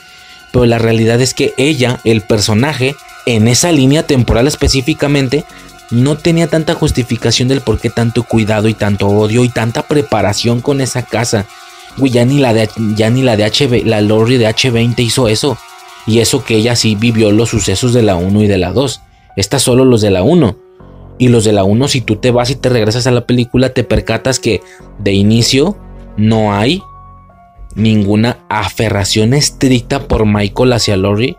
Realmente se le cruzó en el camino de alguna manera, salvo a lo mejor tengo que verla mejor, tal vez no lo recuerdo bien. Entonces, vamos a poner de la siguiente manera, vamos a, vamos a ponernos claros. El personaje está utilizando todo el desarrollo de, de la rivalidad, de la historia del cine de Halloween, cuando realmente no tendría que agarrarse de ahí. Tendría que agarrarse solo de lo que pasó en la 1. Y lo que pasó en la 1 a mí me resulta poco hasta cierto punto. Con esta película nos enteramos que efectivamente realmente no eran los guionistas los que estaban utilizando todo ese odio producido en varias películas. Era el personaje el que se estaba sintiendo muy única e individual. Era Laurie Strode de esta nueva línea temporal la que se estaba sintiendo increíblemente importante y realmente no era así. Eso, eso, güey, me explotó la cabeza, güey, porque es algo nuevo. El concepto es refrescante y yo me quedé de... Verga, güey, me estoy adelantando un poquito a esto, perdón, porque para mí es la concepción de toda la película. Entre matanzas, reseñas, perdón, reseñas, referencias, guiños, sabes, ¿no? Pero esto es impresionante, es lo que más me voló la cabeza. Lo siento si soy tan profundo y le rasco algo a lo que no tiene profundidad, pero ya dije, me mama, me marcó la vida. Si alguien va a hablar de esto, soy yo. Bueno, y entre, obvio, no me siento único, entre, no me siento único como Lore. Entre más personas, claro, ¿no? Por supuesto que a mucha gente le marcó la vida, pero créanme, créanme que yo soy una de esas personas a las que le marcó la vida increíblemente esta franquicia. Y entonces es impresionante como en esta segunda, yo no sé si lo tenían planeado desde la de 2018 o, los escritores, estos güeyes vieron la manera de, de meterle ese, esa bocanada de aire fresco y vaya, me mamó, me mamó. Hizo ver a Laurie Strode como una puta loca, que es lo que yo que es lo que yo pensaba con la de 2018. Yo veía 2000 Halloween 2018 y yo decía, señores, es que están utilizando esa rivalidad eh, sembrada por varias películas, pero la realidad es que eso no debería de contar. Vamos a ignorarlo. Vamos a tomar en cuenta lo que Lori, esta Lori vivió. Solo es lo de la 1. Entonces me resulta exagerado. Y sí, señores, sí, señores, yo tenía razón. En esta película nos demuestran que efectivamente Lori estaba exagerando al final le ayudó, si no fuera por eso sobrevivió, pero sí, simplemente fue la conjunción de varios eventos desafortunados lo que generó eso. Eso me mamó. A ver, me brinco a esto directo porque todavía no empezamos con el escena a escena de la película. Bueno, estoy mamando, claro que no vamos a ir escena a escena, pero voy a empezar de una manera un poco más lineal. Y aún no empiezo esa parte, pero sí quería aclarar este concepto que para mí es el gran concepto de esta película y de esta nueva línea temporal. Definitivamente. Y esto es que en 2018 Lori, bueno, ok, va, lo estoy pensando bien. No solo Lori, también la gente le dio un misticismo. ¿Por qué? Porque fue la única sobreviviente de alguna manera, porque ya después vemos en el bar que hay más personas, están los demás, está la enfermera, está etcétera. Había una especie como de grupo, de hecho Lori tenía que estar con ellos esa noche había una especie como de grupo que literal se juntaban cada año porque sobrevivimos a Michael Myers, o sea, se estaban sintiendo muy importantes. El problema o la diferencia con estos otros personajes y con Lori es que los otros personajes entendían que posiblemente estuvieron en su camino. No pensaban, me está buscando a mí. Y Lori Strode sí decía, va a regresar por mí. Va a regresar por mí. Algún día va a regresar por mí. Aún sin el conocimiento de que era su hermana, que bueno, aquí no es, pero ya me entienden. Entonces, ¿por qué regresaría por ti? Realmente, ¿dónde? A ver, ¿dónde se genera ese pensamiento de que va a venir por mí? Los fans lo compramos por las películas que como ya dije no existen uno como que no se pone a sobrepensar porque nadie sobrepiensa, yo soy el único imbécil que sobrepiensa. No me malentiendan de nuevo, alguien puede decir, nomás tú, cálmate, pendejo. Quiero decir entre mi burbuja, entre mi ambiente, mis amigos, mis familiares, soy el único que sobrepiensa eso. Todas las demás personas decían, pues sí, güey, pues de eso van las películas de Halloween, ¿no? De Myers buscando a Lori donde sea que se encuentre, no importa dónde esté, él va por ella. Y yo decía, pero no tiene motivo, güey. Según 2018 aquí no es su hermana. Y la gente decía, pues no sé, güey, pues así son esas películas, ¿no? Alguna otra razón habrá entonces. Pero a mí sí me brincaba. Y aquí, señores, tenemos básicamente esta respuesta que efectivamente nosotros lo comprábamos por lo acostumbrábamos que estábamos a la rivalidad, pero canónicamente la morra estaba loca. Canónicamente la morra no me queda claro de dónde se generó, de dónde se generó este sentido de, de ¿cómo se le llama? De verga, ¿cómo se dice cuando te siguen? De persecución. Este sentido de ¿cómo? Delirio. Este delirio de persecución ¿de dónde se le genera? Si ella no está consciente de las demás películas porque no son canónicas. Entonces, de dónde se le generaba. Yo lo dije en 2018, el podcast pasado, incluso Suicide me tiró de loco. Pero esta película nos demuestra, señores, que yo tenía razón.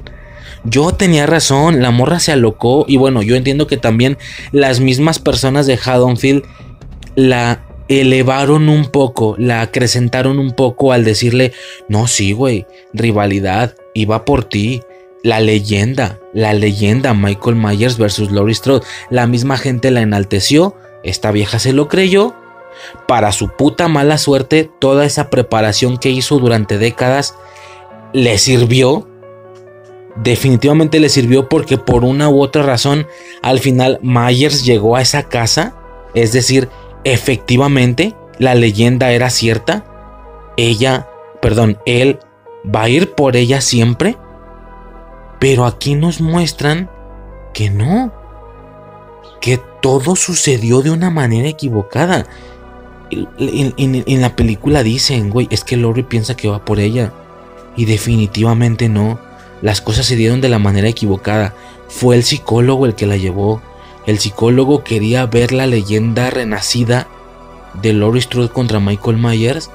Y él fue el, el, nuevo, bueno, X, lo que pasa en 2018, en la película 2018, es este nuevo cabrón, su nuevo psicólogo, porque Loomis ya estaba muerto, que tenía esta especie de fetiche, fanatismo, obsesión, no sé cómo llamarlo, por esta leyenda alimentada por la gente de Haddonfield y la pendeja de Laurie Strode que se la estaba creyendo y es este señor el que provocó juntarlos. Este es este señor el que cuando iban en la patrulla y tal, algo así, no, ni siquiera me acuerdo bien, creo que mata al policía y se lleva a la patrulla a, enfrente de la casa de Laurie Strode. Michael no la estaba buscando, ni pensaba buscarla. ¿Por qué? Porque no es su hermana. En este canon no es su hermana. Entonces es el psicólogo el que la llevó el que lo llevó al frente de la casa y como eso sí, este señor es un maldito monstruo que arrasa con todo lo que tiene enfrente, ¿a quién le pusieron enfrente? Pues a Loris Strode y a su familia. Ok, por eso se gesta, por eso se genera la secuencia final y por eso todavía se le alimenta más el miedo o el delirio de persecución a Laurie Strode de que durante 40 años estuvo pensando, va a venir por mí, va a venir por mí, va a venir por mí. ¿Por qué, vergas? ¿Por qué? Pues porque sí, porque en algún momento se lo creyó. Y yo lo repito y yo lo decía, ¿de dónde se le genera ese delirio, esa persecución? ¿Le sirvió? Sí, sí, le sirvió. Qué bueno que lo tuvo, si no se muere la pendeja, pero ¿de dónde se le genera? Si no hay razones para que se, les genere, para que se le genere. Para su puta buena suerte, ese delirio de persecución falso, porque no existe, la morra de verdad piensa que Myers, que ella es un Nemesis que va por ella, que siempre va a ser ella, que ella es el centro del universo. Y para su mala suerte, el psicólogo sí lo llevó al frente de su casa y se generó la secuencia final. Pero ¿qué nos dicen en esta película, señores? Increíble, fue pura puta miel. Dicen, es que Lori piensa que va por ella y no. ¿Cómo que no? Si siempre ha ido por ella. No, piénsalo bien. Y no me acuerdo ni qué personaje le dije qué personaje, pero ahorita ya lo checamos en la reseña, pero un personaje le dice al otro, no, güey, piénsalo bien en 1978, él iba a la casa de enfrente. Él iba a su casa. Él solo quería regresar a su casa. Pero la situación se complicó. Lori estaba cuidando a un niño en la casa de enfrente. Se le puso enfrente en el camino. Y por eso intentó matarla. Por eso. ¿Y qué pasó? ¿Y qué sucede lo que pasó en 2018? Que bueno, aquí es la misma noche. ¿Y qué sucede lo que pasó? ¿Por qué Lori está en el hospital? Porque el psicólogo la llevó. El psicólogo vio. Era un fanático, un puto excitado, yo no sé qué vergas, de la leyenda de Laurie Strode contra Michael Myers. Básicamente el psicólogo éramos nosotros los fans que vimos esas películas, pero que aquí no cuentan, señores, es de lo que al parecer no se daba a la gente cuenta. Bueno, repito, mi, mi círculo, la gente no se daba cuenta, pero yo sí, seguro mucha gente se dio cuenta a lo mejor tampoco tanta, no me quiero sentir individual, pero tampoco tanta porque yo en ningún, en, ningún lugar en YouTube hablaron de eso. En ningún lugar dijeron, oye, es que Laurie Strode, eh, pues qué pedo, ¿no? O sea, está medio excesivo su comportamiento, no le veo razón. Simplemente ellos ya estaban acostumbrados a la rivalidad y dijeron, pues sí, güey, lo de siempre, lo de cada película. Pero es que, pero es que canónicamente no tiene dónde existir tal rivalidad. Y tenía razón. Yo no sé si desde 2018 lo planearon o fue algo que decidieron hacer en esta y que les sirvió los únicos sucesos que tenían en películas previas, es decir, 78 y 2018. Total, esta persona le dice, no, güey, es que no iba por Lori. Se le cruzó en el 78 y en el 18 un psicólogo llevó a Myers ante ella. Él nunca ha ido por ella. Porque no es su hermana. Aquí su nombre original es Lori Strode no se le fue cambiado, no pasó nada de eso. Si checas el mapa, vemos como todos los muertos, digo yo voy a hablar así, obvio no hablaron así, ¿verdad? Pero si vemos todos los muertos que el Señor ha generado en la película de 2018, es una línea recta desde el punto en el que se escapó en el camión hasta su casa. Él solo quiere regresar a su casa, pero la gente se le ha puesto. No, no, perdón, perdón, olvídenlo, lo siento. Esto del. Sí, perdón. Esto de la línea recta sucede aquí. Los muertos que están pasando en esta, perdón, no en 2018. Los muertos que están sucediendo en Halloween Kills están en el rastro de la línea recta de la casa quemada de 2018 hasta su casa. Él está regresando a su casa de la infancia y toda la gente que se le está cruzando, pues evidentemente la mata. Y de paso se queda. Y bueno, si ya la vio y le generó complicaciones, no lo deja ir. Sí se clava un poquito en perseguirlo y matarlo, pero al final no deja de ser el rastro o la línea recta a su casa. Entonces, Laurie Strode aquí no tiene nada que ver. Ella no es el centro del universo, no es el centro de Michael Myers. Siempre se presentó la manera de una u otra manera. En el 78 se le cruzó, en el 18 el psicólogo la llevó, pero él no va por ella. Ah, porque ya está en el hospital y se empieza a hacer la barricada, se empieza a hacer la gente y la morra dice, va a venir por mí, va a venir por mí, va a venir aquí al hospital porque viene por mí. De nuevo, la morra puta loca, lo mismo que yo dije en 18. ¿Y qué pasa? alguien se da cuenta y dice, güey, es que no viene por ella. El vato no viene para acá, la morra le vale verga, no sabe ni quién es. No sabe ni quién es. Simplemente, por supuesto que él no relaciona, él no capta que es la morra que intentó matar hace 40 años. El vato le vale verga. ¿Y, y por qué pasó esto en 2018? Porque el psicólogo la llevó a su casa. Esa chingadera se quema. Y aún así, ni porque una mujer o ni porque tres mujeres les- le prendieron fuego, ni siquiera por eso agarró esa rivalidad de tengo que matarlas. El vato es- está enfermo, está loco, es un monstruo que arrasa todo a su paso. No va por ellas. Ni, tal vez ni siquiera recuerda o le valió verga lo de la quemada que acaba de pasar unas horas antes de que te estoy diciendo esto en el hospital. El señor no viene para acá. El señor va a su casa. Entonces nos estamos equivocando. Aquí están todos los putos policías del- de la ciudad de Haddonfield. Aquí está todo puto mundo. Todo puto mundo con armas, con bates, con la verga, se lo va a cargar. Y el señor ni siquiera está aquí. La gente que está corriendo peligro es la gente que continúa en la línea recta hasta llegar a su casa. Nos equivocamos. No viene por Loristro. Y eso a mí se me hizo.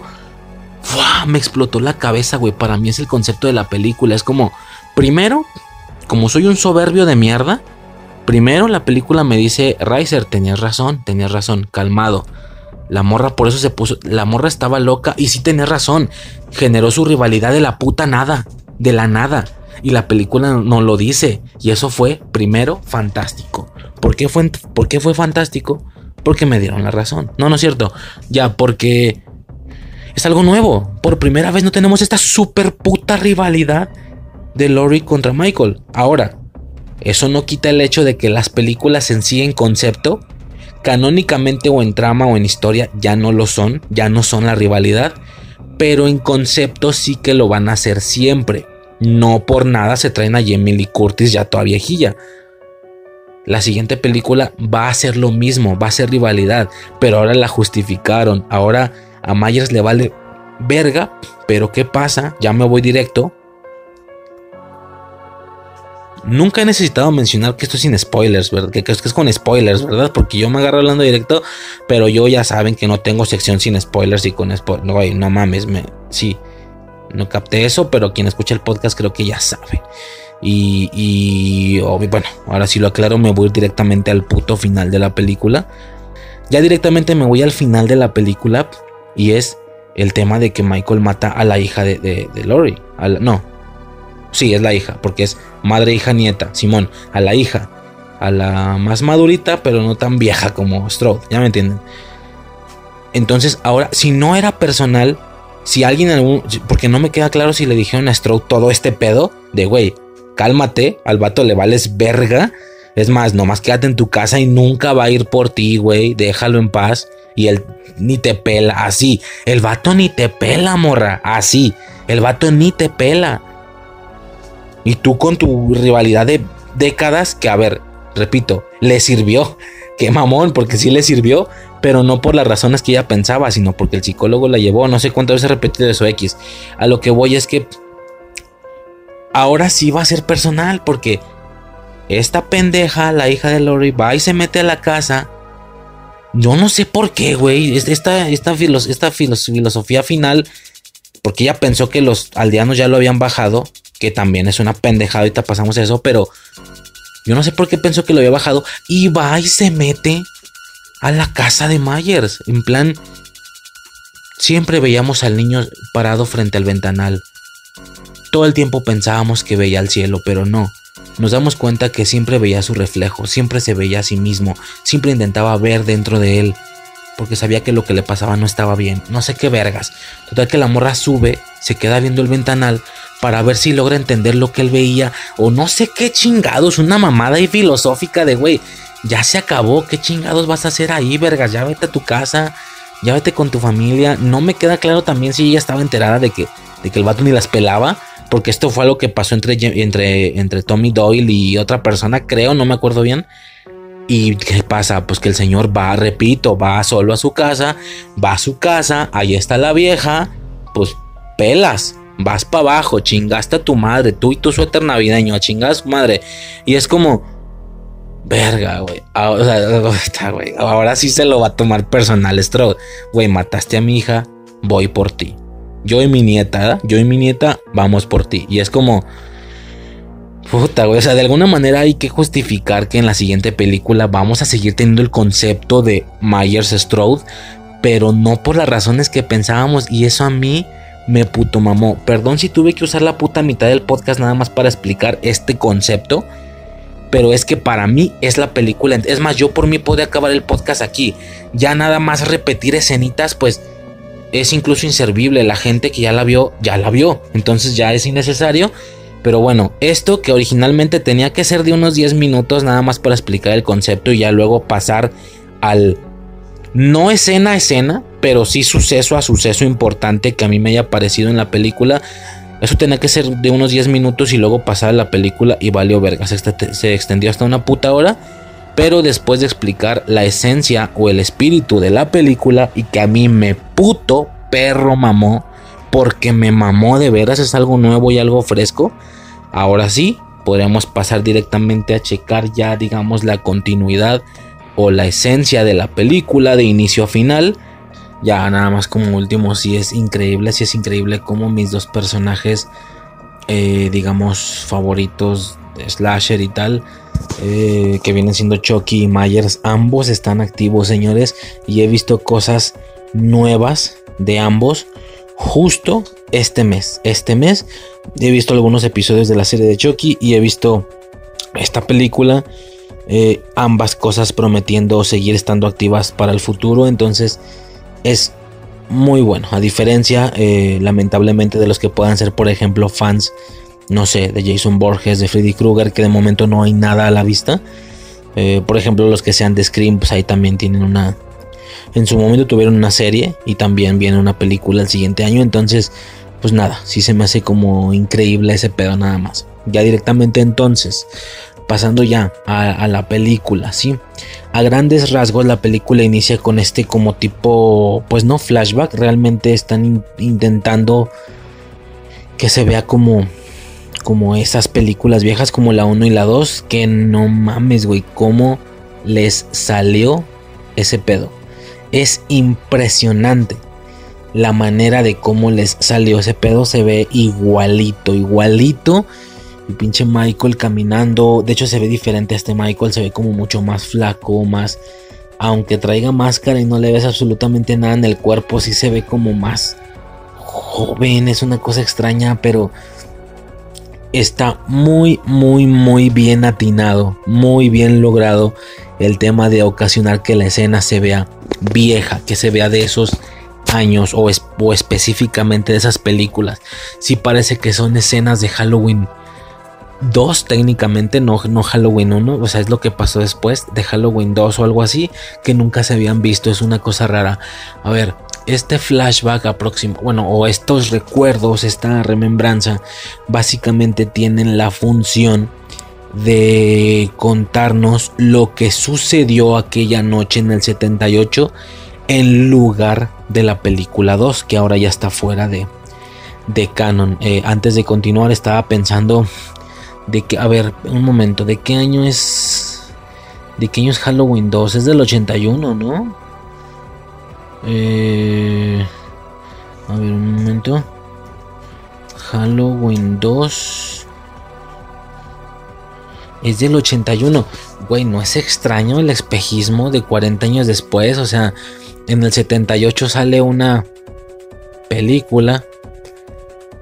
Halloween y tres años después, en, el, en 1981, sale Halloween 2, pero en la película mencionando o intentando hacer alusión a que todo eso está transcurriendo la misma noche, justo a continuación de lo que pasó después de Halloween 1, esa misma noche, 2000, 1978, 1981, y justo 40 años después se repite ese espejo, se repite esa, esa clonación, por así decir, bueno, se repite esta clonación, qué pendejada.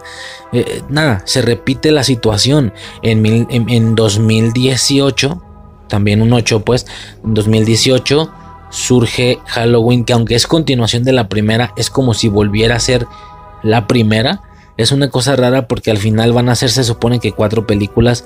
La primera y estas tres nuevas, pero es raro porque es como si la de 2018 volviera a ser la primera de alguna manera, pero al mismo tiempo tiene mucha similitud con H20.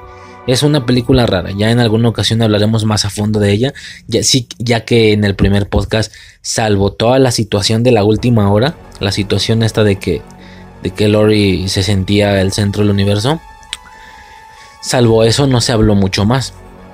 Eh, en algún futuro tal vez podremos hablar más a detalle teniendo la película más fresca y demás, pero a lo que iba que es interesante el espejismo como esta sale en 1900, la anterior sale en 1978 y tres años después una película donde todos habían crecido tres años y aún así se intenta eh, aparentar que todo está ocurriendo en la misma noche del, del 78, es decir, aunque ya es 1981, dicen Haddonfield 1978, o sea, tres años antes del punto temporal en el que están viendo la película.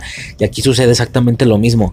La primera noche fue en 2018, luego tenemos esta película justo tres años después, en 2021, 2018-2021, sí. Y, dicen que esto está transcurriendo en la noche, en la misma noche de la primera película, bueno, del 2018, por lo que sigue siendo 2018. Ahora ya estamos volteando a ver tres años hacia el pasado. Está mamón, nada más está curioso. Tengo entendido que para la siguiente película, para Halloween Ends, ya van a hacer un salto de tiempo. No me queda claro si van a hacer un salto de tiempo leve de unos. de un año y que ya sea 2019. O el salto del tiempo lo van a hacer de. ¿Qué? Unos cuatro años para que ya estén de nuevo en el año en el que se está pasando la película, es decir, 2022. Yo no sé si el año, si el salto de tiempo va a ser de unos 4 o 5, por ahí dicen que hasta 5 años. O sea, estaría mostrando un año después del año en el que se mostró, 2023. No tengo ideas, como Endgame. Como Endgame que, que la situación de Infinity War sucedió en 2018. Al iniciar Endgame se supone que al menos al inicio, al, inicio con el tema del guante, guante de Thanos, todo ese pedo que le cortan el brazo, siguen en 2018, o sea, ya estamos viendo hacia un año hacia el pasado porque nosotros ya estábamos en 2019, pero la misma película hace un salto de tiempo cinco años después, hace un salto hasta el 2023 fecha que incluso todavía ni llegamos, todavía ni llegamos el salto que ellos hicieron. Era curioso estar viendo una película de cinco años en el futuro, en el 2023. Eso estaba, como raro, estaba como mamón. Pero bueno, eh, es, es, parecido, ¿no? Es un salto, eh, va a ser un salto de tiempo y, nada, se me hizo curioso ese como espejismo que también es tres años después, también es más o menos el mismo año proporcional, es decir, 78, 18, 81, 21, son justo 40 años después y ambas segundas películas están intentando asimilar que el suceso de dicha película está sucediendo la misma noche de la película previa tres años antes. Estábamos nada más. Eh, pero bueno, ya, lo que, lo que estaba comentando. Eh, básicamente vemos lo que sucedió después de Halloween 1. Yo me acuerdo que había mencionado que al ver lo que ya dije, cuando vemos Halloween 2018, nos enteramos de que quitaron de canon todas las películas excepto la primera. Y si la película nos muestra un Michael encerrado, no nos dicen cómo, ni por qué, ni de qué manera, pero yo me acuerdo haber explicado. Yo me acuerdo haber dicho, técnicamente lo agarraron luego luego. Es decir, como la 1 sí es canon, ese final donde Loomis le dispara y cae, eso sí es canon. Entonces, eso sí es canon. Entonces, no me queda claro si, bueno, más bien seguramente lo que sucedió es que Michael cayó al piso, sí se levantó, porque todavía al final de esa película se alcanza a ver que el señor se levantó. Y ya, la segunda no es canon, entonces técnicamente él se levantó, caminó, pero luego lo agarraron, o sea, lo agarraron luego, luego, básicamente. A menos de que en alguna futura película, o si estos güeyes querían jalar carne, querían jalar tela de donde cortar, ellos podían meter sucesos de manera intermedia, ¿sí? como los más grandes famosos casos de estas dos franquicias frikis. En el caso de Star Wars tenemos a Rogue One, que meten ahí toda una película en un tiempo muerto. Y en pues ahora con Marvel no las tenía, pero ahora ya tiene una Black Widow que también mete la película en un punto intermedio medio muerto. Entonces, se supone que Michael se paró y se fue y ya luego lo atraparon, pero es lo que yo pensaba. No dudo que estos señores vayan a utilizar esta parte, este hueco oscuro para poder después meter algo ahí. Una película precuela del 2018. Es decir, secuela de la original, pero precuela del 2018. Que dijeran que él, como la 1 te muestra que sí se alcanzó a levantar después de los disparos y se fue. Que te muestren una película entera, güey. Técnicamente sí se podría. Y nada más necesitarías que al final de la película, o dos, o tres, o cuatro, las que quieras hacer, nada más mientras al final de todas esas películas, o de la película, lo encierres para que puedas dar paso a la de 2018. No sé si me estoy explicando. Este. Lo que sí no tendría mucho sentido es que lo hicieran con Laurie Strode. Tendrá que ser un Michael haciendo otras cosas. Porque desde la perspectiva de Laurie Strode de, Laurie Strode de 2018, sí que para ella lo último fue esa escena final en la primera película. Eso fue lo último. Creo. No me acuerdo si lo mencionan. Por lo que yo tenía. Yo pensaba que a lo mejor iban a querer meter cosillas ahí pero bueno, hasta que no viéramos nada similar, la, digamos, ¿cómo se le llama? La, la conjetura oficial era que Loomis le disparó, cayó al piso, sí se levantó, se fue y luego luego lo agarraron. Bueno, esta película inicia justo explicándonos esa parte. Ya desde aquí yo estaba compradísimo, güey. No sé, es que sí me gustó mucho esta película, definitivamente. Increíble porque he escuchado que la crítica es malona en general, que incluso no logró lo que logró la de 2018. Yo sé que se refieren a un sentido más artístico, a un sentido más acercado al valor técnico del cine.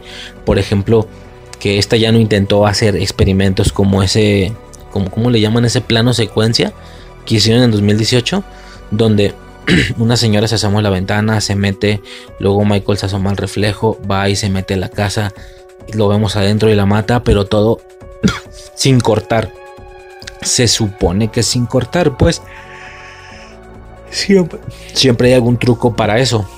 Pero estos planos secuencia como la batalla final de Karate Kid, de Cobra Kai, perdón, segunda temporada, o como estas secuencias que hicieron, creo que una por temporada en Daredevil, cosillas de ese tipo. Entonces, eh, entonces pues nada, ¿no? Es como nada más interesante o curioso esa situación. Es muy curioso que, que hayan empezado directamente en esa parte porque es lo que yo estaba esperando ver. Como, ajá, pero de qué, yo quiero saber de qué manera lo agarraron. Por lo que te explica en 2018, claramente lo agarraron, pero ¿cómo? Lo agarraron luego, luego. O te puedes hacer una especie de nuevo Halloween 2. Te puedes hacer una especie de nuevo Halloween 2 del 81 donde después de que él se escapó cuando se parara de con Loomis, te puedes aventar otra, una película precuela donde él hizo más eh, desastres en la calle. Nada más la técnicamente la 2, punto que la 2 nada más o al menos el inicio de la 2 no está nada mal. Todo el inicio de la 2 incluso no está nada mal. El tema del, del, morro al que confunden con él, de que Loomis lo está buscando, de que, sabes, todo este rollo. Lo único que tendrás que cambiar es, es que Loris, de que técnicamente también estaba en el hospital, pero aquí tendrás que cambiarle que él no iba a buscarla. Él estaba nomás matando gente random. Y tendrás que terminar la película con él siendo encerrado. Pero hasta eso, hasta eso, esa pequeña escenita, la pudiste haber hecho una película. No lo hicieron, qué bueno, porque eso era estirar la pinche liga. Simplemente lo dejaron ahí como una escenita, lo explicaron bien. Y de nuevo, de nuevo, volviendo. ¿Sabes qué? A lo mejor y el güey de 2018, cuando le hicieron, ahora que lo estoy pensando, a lo mejor sí lo tenía planeado todo esto que acabo de exponer en la hora anterior. Eh, de que de que ella no de que Lori no es el centro del mundo porque ahora que lo pienso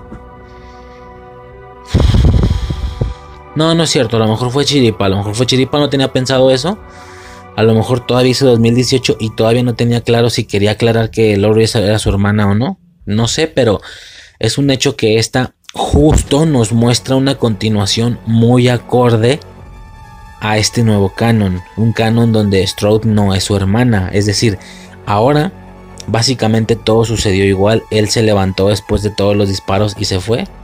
Pero no, y, dado lo que le sucedió a Strode aquella noche, obviamente fue para el hospital, obviamente, todo eso igual, pero justo aquí es donde se diferencia un Michael de otro, el del 81 y este, que aquel fue a buscarla al hospital porque era su hermana, este, de nuevo, como no le importa, como le vale verga, no fue al hospital, él fue a su casa y él estaba en su casa y él se quedó en su casa lo que sí tiene bastante sentido que pues bajo esta nueva motivación o bajo este nuevo deseo para Myers resulta prácticamente imposible que él pueda ganar nunca porque siempre va a volver a su casa ya me explicó o sea e-, él estaba en su casa estaba como en un cuarto cuando el policía sube el güey estaba en un cuarto de por ahí entonces, ¿qué estaba haciendo? Estaba parado, así estático, sin hacer nada. Ya,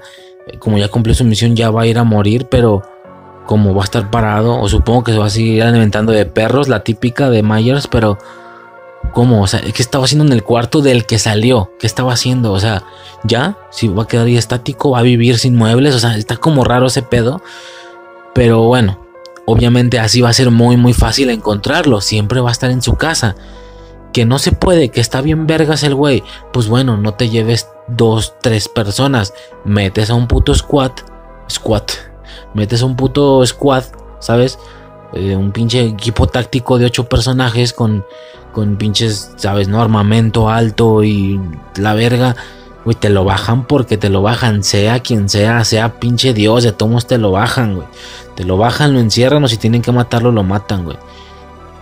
Entonces, pues, eso sí estaba mal por parte de Myers, güey, pues a huevo lo iban a hallar, pero bueno, X. Él estaba en su casa, él no fue por Strode.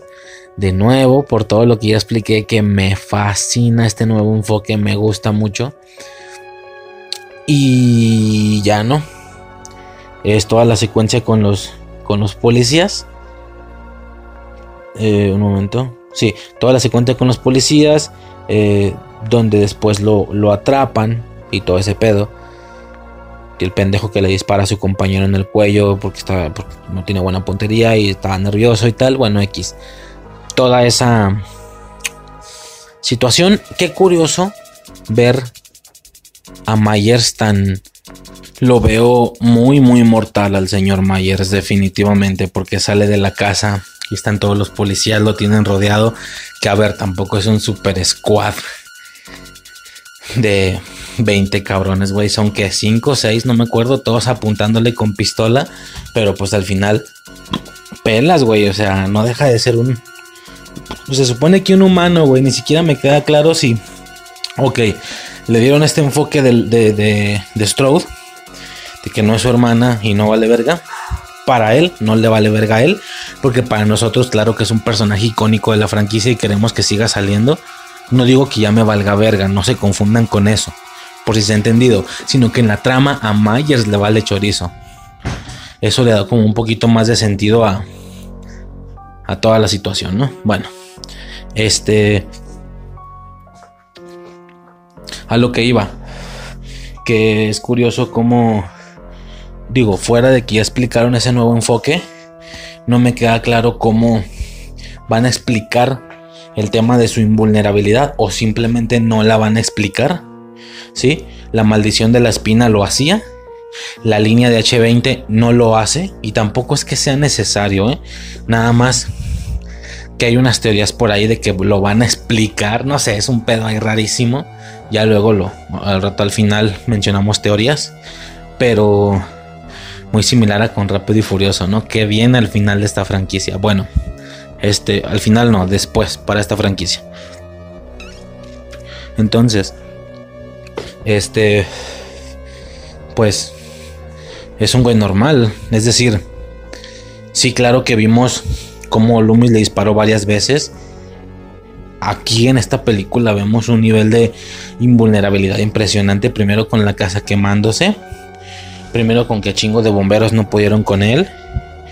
Y luego esa secuencia final de la pelea con todos los güeyes, o sea, es con, con que, que recibe la verguiza de todo mundo, le clavan un pinche cuchillo en el, que viene siendo como en el cuello, pero o sea, no en el cuello, ese es el punto, que se lo clavaron ya en la espalda, como en el lomo, una cosa ahí rara y el vato se levanta como si nada.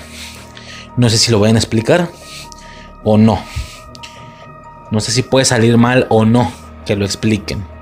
Total, este entonces sale, está muy mortalizado el güey, lo atra muy mortal lo atrapan. Ok, lo atrapan. Eh, y, se vienen los créditos de la película. Verga, güey. no los créditos, pues, los así, la, tipo, la tipografía, primero que nada, es la misma. Este, Halloween Kills. Entonces, se siente. Había escuchado que le metieron un filtro, un, efecto como rollo. Grano de arroz. O granulado de arroz. No sé, no sé qué chingas le metieron, pero eso hace que se vea tan parecida a esas primeras dos películas de, final de, los finales de los 70 Y si parece, o sea, si tú me haces una película entera como ese primer pedazo, le pones esa presentación y me dices que es una película, que es una tercera película que se hizo aquellos años pero que no había salido, me la trago, güey, porque está bien hecho. Loomis, cabrón. La, la, la, la, vaya, la manera en la que revivieron a Loomis no me queda claro cómo lo hicieron. Digo, puedo entender que en estos tiempos modernos es sencillo. Eh, el otro día, por ejemplo, Suicide me estaba enseñando un TikTok, creo que era, de un güey vestido de Freddy Krueger. Pero el, el disfraz no solo se adaptaba a usar la ropa de Freddy Krueger y esa cara quemada. No, el señor se maquilló la cara y ya ni siquiera son maquillajes, son como tipo protesilla, prótesis son partecillas, bueno, prótesis, pues ya me entienden, ciertos volúmenes en la cara, los pómulos, los ojos, de manera que el güey era, el güey era el Freddy Krueger de las películas, es que ese era, de verdad, era el actor que representa a Freddy Krueger, que por ahí ya había escuchado yo que la gente dice que Freddy Krueger ya no se puede rebotear si no tiene esa misma cara. De hecho hubo un reboot del personaje pero la cara se ve así súper, no sé cómo explicarlo, como sin expresiones, los ojos bien chiquitos y definitivamente no, no embona, como que no queda con el personaje. No, ese no va, por eso yo creo que por eso no tuvo éxito. Y yo me acuerdo que decía, Freddy Krueger ya no se puede rebotear, güey, porque necesita tener esa cara. Pero con el TikTok que, que Suicide me enseñó y que ni siquiera tiene efectos, ni siquiera tiene postproducción, es puro maquillaje. Claro que se puede regresar, pero tienes que regresarte. Vas a personificar al actor también, no solo a Freddy Krueger. Entonces, algo así yo creo que hicieron con Loomis, una combinación entre maquillaje y a lo mejor alguna pasa, una manita de gato digital ya con postproducción, no sé, tal vez no, tal vez puro maquillaje, no, no, no lo tengo claro, o pura postproducción que también la veo, no lo veo imposible, no sé la verdad qué método hayan utilizado, pero esa manera de revivir a Loomis, verga, güey, o sea, al señor lo puede seguir metiendo en películas de Halloween sin problemas, ¿eh? O no sé si haya sido muy costoso ese pedacito en el que salió, pero no hay ningún problema en revivir al señor, definitivamente fue algo impresionante. Verdaderamente impresionante la manera en la que regresaron a este señor. Entonces, todo ese inicio está muy verga. Lo vemos un poco diferente. Vemos calabazas incendiándose, sobre todo de los ojos, haciendo una alusión primero, tengo entendido yo, primero a cómo va a empezar la película con esa casa incendiándose. O sea, bueno, ya empezó la película, pero me refiero a ya yéndonos al tiempo actual, sí, aún nos quedamos en 2018. Hace representación a eso y también hace representación a lo que va a suceder después. Esta turba enaltecida, esta gente enojada. Por eso las calabazas con los ojos prendidos en fuego. No, vale verga. Este... Y pues nada, no, o sea, es un inicio increíble. Yo ya estaba dentrísimo, güey. No sé si la palabra exista, estaba súper dentro. No mames, cabrón. ¿Qué Gran película. Qué gran película. Bueno, es que yo soy fan. Yo soy fan. Como le llaman de hueso colorado. No soy fan científico. No soy fan genio que se sepa. Oh, es que en la película número 5, la. Vaya, me sé los nombres, güey. Ya desde ahí ya estoy vergas, ¿no? O sea, de que. Sé que es la 4, regreso de Michael Myers. La 5 es.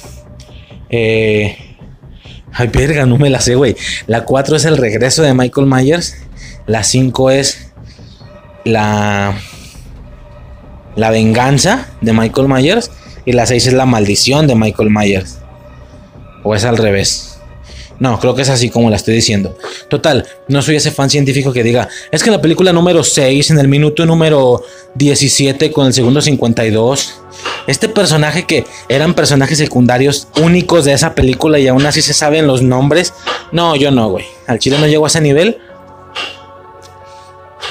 Pero sí soy fan de la puta franquicia. Soy plan, soy, plan, soy, soy fan mal pedo, mal pedo. Y pues nada, ¿no?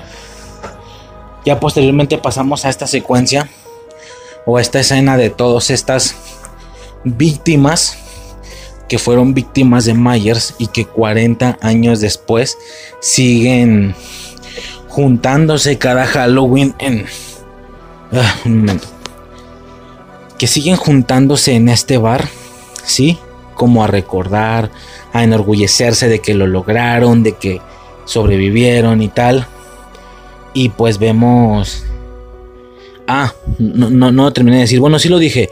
Cuando, hace la cuando hacen la presentación de la película, la tipografía, la banda sonora, los títulos.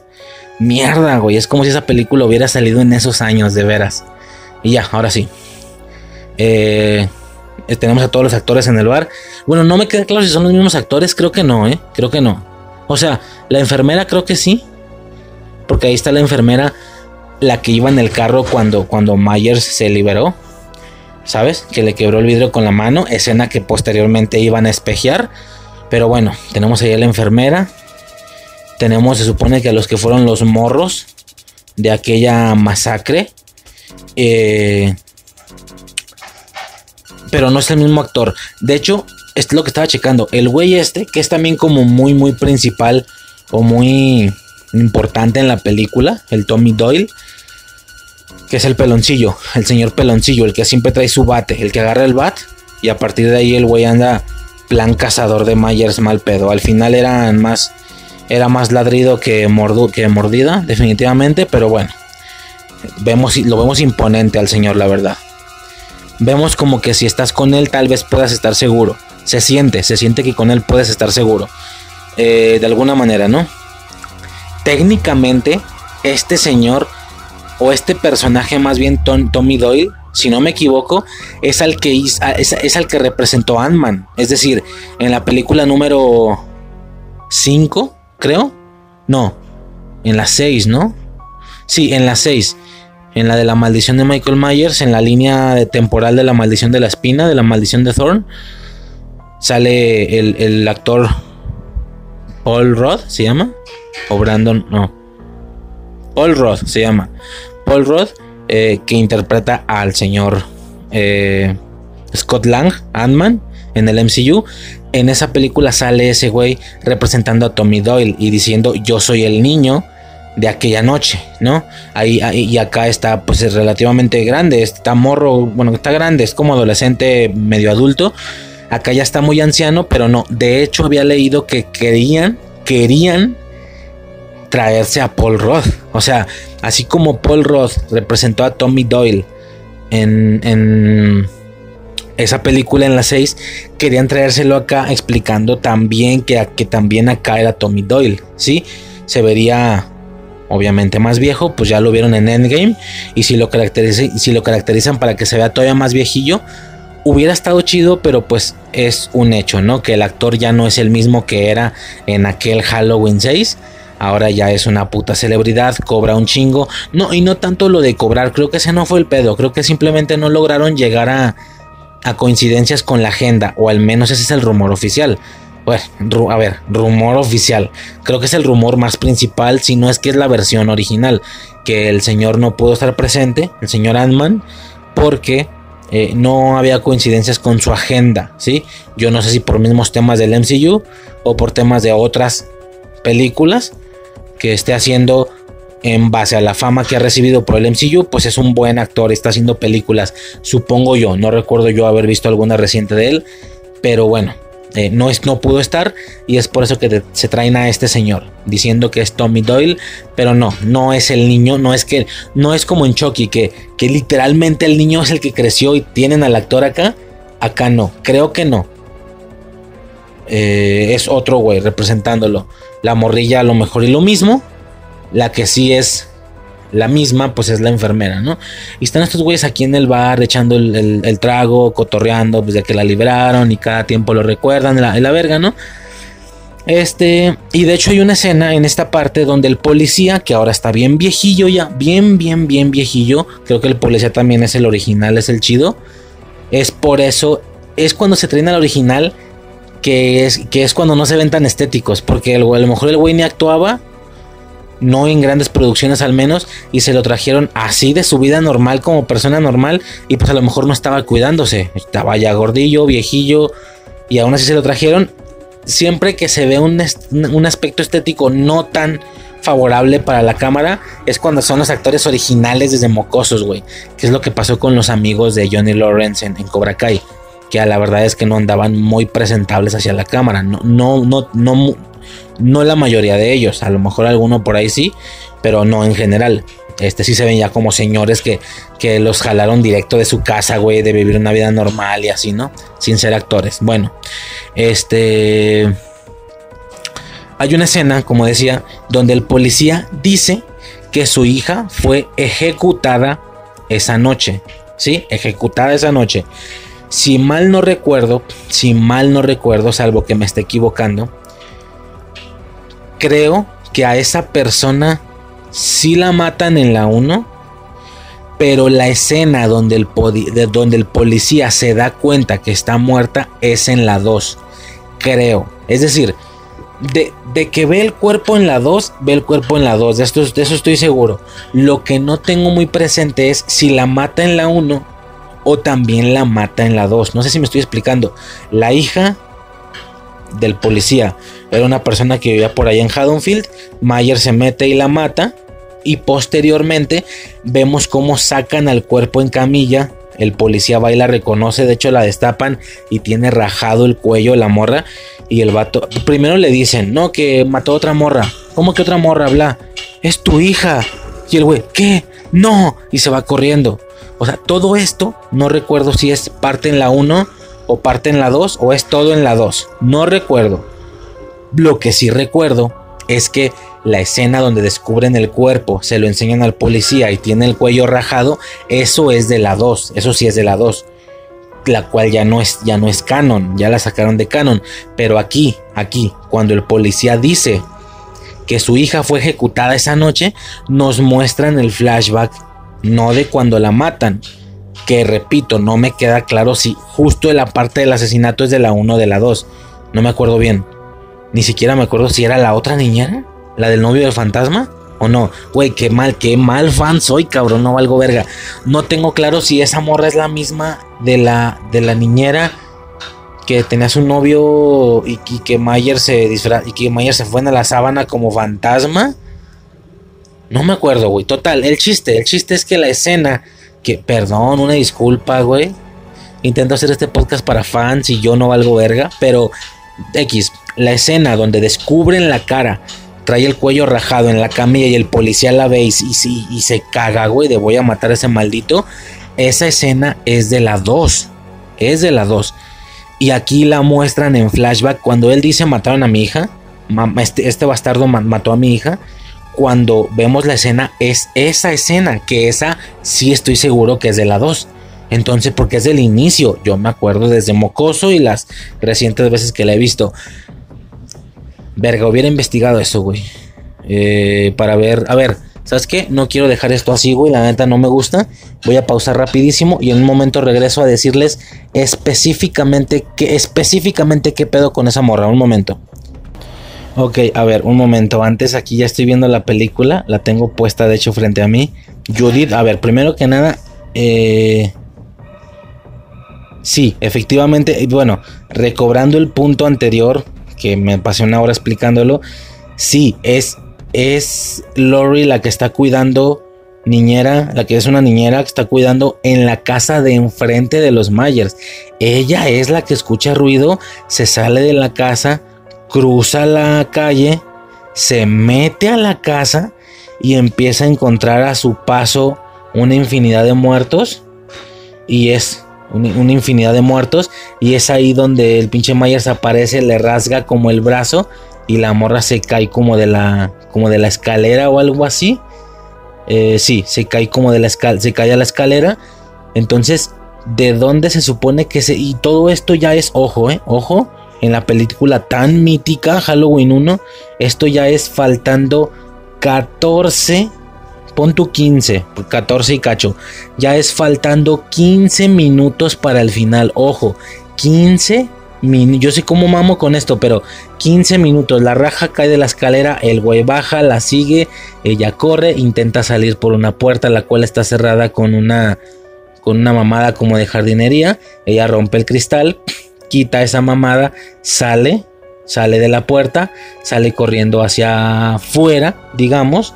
Ella intenta entrar en una casa, pero le apagan las luces, no la dejan.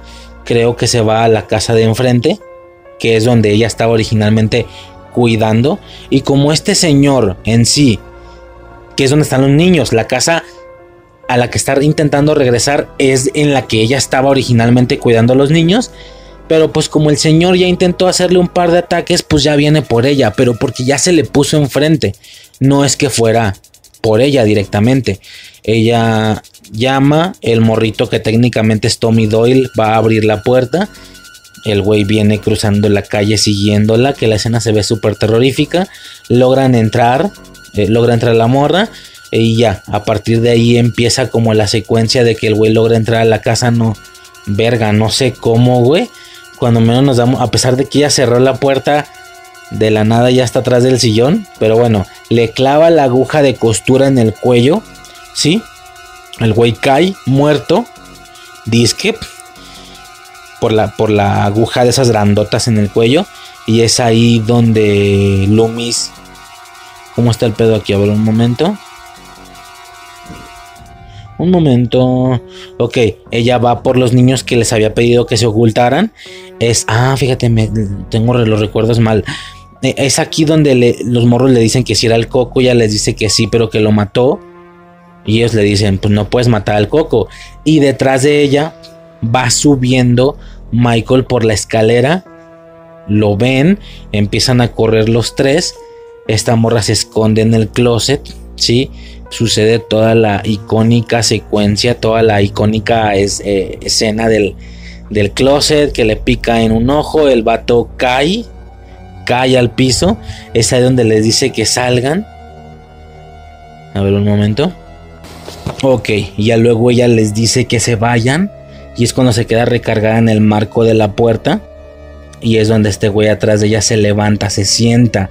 Él estaba justo tirado afuera del closet, se sienta. Los niños salen corriendo. Loomis los ve, se mete. Eh, ya es cuando le quitan la máscara, le disparan y lo arroja por el balcón. A eso iba con que ni siquiera hubo una rivalidad tan increíble. El, perdón, el hombre espanto, dicen, no el coco. El hombre espanto que para el caso es más o menos lo mismo. Estoy hablando del doblaje, ¿no? Pero la idea es esa, que, es el, Eso, es el coco, el hombre espanto, el diablo, es lo mismo, ¿no? Y ya pasa la escena donde lo tiran del, balcón, ¿no? Eh, primero que nada tenemos por, ese lado, digo, regresando al punto anterior, porque ya me hizo verlo y es que realmente es poco lo que esta señora tiene en, en interacción con él. O sea, de verdad, chéquense la película y fuera de todo el acoso, que aunque está cabrón, ella se da cuenta faltando 14 minutos de la película, güey. Tienen un par de escenas en la casa. De veras, un puto par de escenas. Eh, y ya de eso nos pasamos directo a lo sucedido en la de Halloween 2018. No tiene mucho sentido todo su... Como su cotorreo ahí raro de que es Nemesis y rival y... Repito, no está justificado y ya lo explicaron. Yo lo sabía, señores, yo lo sabía. Son puros alucines de ella. Repito, ¿le sirvieron? Pues sí, punto que sí le sirvieron, pero nada, ¿no? Eso ya como regresando a ese punto que a como jodo. Ya cuando pasamos directamente a la 2, que esta sí es... Señores, es mi, mi pedo, es mi pedo esta, qué miedo. La neta, güey, se siente como cosilla rara ahí. Bueno, tenemos toda la repetición de la secuencia final de la primera película, cuando lo tumban y tal. A ver, un momento. Esto es primero que nada, perdón, perdón, perdón. Esto es, güey, no valgo verga, no sé por qué no preparé esto antes. Pero créanme, o sea, está chido. Estoy viendo aquí. Todavía que es canon exactamente. Loomis lo tira. Lo tira por la ventana. Se asoma. Y ve que el señor ya no está. Ve que se peló. ¿Sí? Ella llora, se queda viendo como hacia el cielo. Loomis, quiero decir. Se queda viendo como hacia el cielo. Y ya, se acaba la película. Sí, ahí se acaba la película. La secuencia esta de díganle que le disparé, díganle que aún sigue, sigue suelto. Esa ya es de la 2, ¿no? Bueno, ahora sí ya, perdón, perdón, perdón. A lo que estábamos originalmente, pero sí, chéquensela, güey. Ni tuvieron tanta interacción. Yo sé que alguien te quiera matar a esta cabrón, pero, pero 40 años, o sea, no sé. A alguien sobre todo que te le atravesaste, o sea, está raro, ¿no? Bueno, ahora sí, regresando a la 2. ¿Por dónde tenemos? A ver, no, ahora sí, no, perdón, no lo voy a hacer en grabación. Ahora sí es aquí donde pauso de nuevo Nomás quería aclarar eso para explicárselos. Y ya, ahora sí, dejen checo este pedo y ahorita les digo, aguanten. Ok, señores, ya estoy checando. Eh, creo que incluso el mismo asesinato, vaya, ahora sí que todo lo relacionado con el policía pasa hasta en la 2. No solo el que descubren el cuerpo, también el, el asesinato en sí de la morra. Porque la morra eh, era vecina de la viejita que el güey mata. O sea, primero mata a una viejita, que por cierto aquí también tenemos una escena espejo. Mata a una viejita eh, con, el cuchillo que la morra tenía y que estaba utilizando en la cocina y tal. Y la vecina de ella era la morra que, que ve, que ve cosas ahí raras con su vecina. La vecina era la hija del policía, entonces ella va. Sí, sí, era la que yo decía. No, no era la niñera, pero era la, la, la vecina. Pero no, no era la niñera, el novio del fantasma de la verga. Entonces esta morra ya va, no ve nada, se regresa a su casa y es ahí cuando le raja el cuello y ni siquiera se ve. La morra como que nomás levanta la cabeza y pelas con el cuello.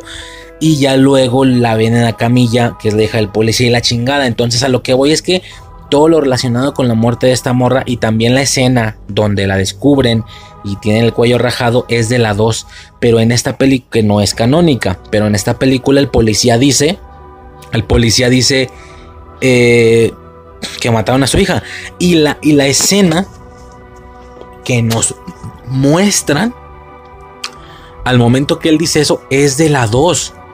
Entonces es un tema extraño porque sigue habiendo un rato hueco. O sea, a partir de que se levantó después de los disparos de Loomis y se fue. No sé, güey. Me da como a pensar que incluso la 2 sí es canónica, pero el primer tercio de la película, que es cuando mató a la viejita, cuando mató a la doña, cuando mató a. ¿Sabes? Habría que checar no, güey, es que ya, es más clavado, pero en la, en la de 2018 ellos dicen cuántas personas mató. Creo que cinco personas, creo. ¿Cinco? No me acuerdo. Dicen el número de personas que mató. Habría que contar si todas las personas de la 1 son cinco personas. Es un decir, estoy inventando, ¿eh? Pero, a ver, podría ahorita pausar el podcast y ponerme a investigar todo eso también. Pero, señores, en menos de un año viene la pinche revisión absolutamente completa de las pinches películas de todas. En esta ocasión ya checamos bien qué pedo. Vaya, hago bien la cuenta. De hecho, me dan ganas de en ese podcast hacer un body count. O sea, como contar todas las pinches muertes por película y la verga, neta, neta. O sea, yo creo que ahí ya vemos qué pedo, ¿no? Total, a lo que iba es que si, en la 2018 dijeron cuántas muertes hubo y las muertes que ellos están diciendo son todas las de la 1, aquí ya la cagaron porque el policía está diciendo que también mataron a su hija, muerte que es de la 2. Es decir, por darte un ejemplo, Si en la primera película son cinco muertes y en 2018 dicen que son cinco muertos a los que él mató, entonces eh, el que ahora estén diciendo que también la hija del policía que era de la 2 ya no tendrá sentido con su cuenta. Ahora, a la inversa, si ellos dijeron cinco películas en 2018 y nosotros vamos a la primera y vemos que mató tres, por dar un ejemplo, o, más bien, si en la no más bien, si en la película dicen en 2018 dicen que él mató a siete y nosotros nos vamos a Halloween 1 y mató a cinco, de seguro los fans más todavía más allegados debieron decir, hey, hey, están diciendo que siete pero acá mataron cinco. Todavía faltan dos asesinatos más. El señor hizo más cosas después de los disparos de Loomis que no hemos visto. Tal vez nos lo muestren. Y ahora que vemos la escena, podríamos ver dónde están esas dos muertes, que sería la del policía, la de la secuencia inicial, que si bien no fue él, la versión fue que, que él lo hizo, ¿sabes? Y ya, fin del pedo, al final él lo provocó. O, y que la otra sería la muerte de la hija del policía. No sé si me estoy explicando. De ser ese el caso, es que tengo que checar eso. Se los juro que en el siguiente podcast de Halloween lo voy a checar. Voy a hacer el body count. Voy a ver de la primera. Voy a ver cuántas, cuántos dicen en 2018. Porque si se están refiriendo a todos los de la primera película, pero luego este güey viene y dice que mató a su hija y también la versión oficial es que mató al policía, aquí ya se equivocaron porque entonces si 2018 dio el, número exacto de la primera película, con esta película vienen a sumarle dos muertos más a la cuenta, por lo que el dato de 2018 no coincide.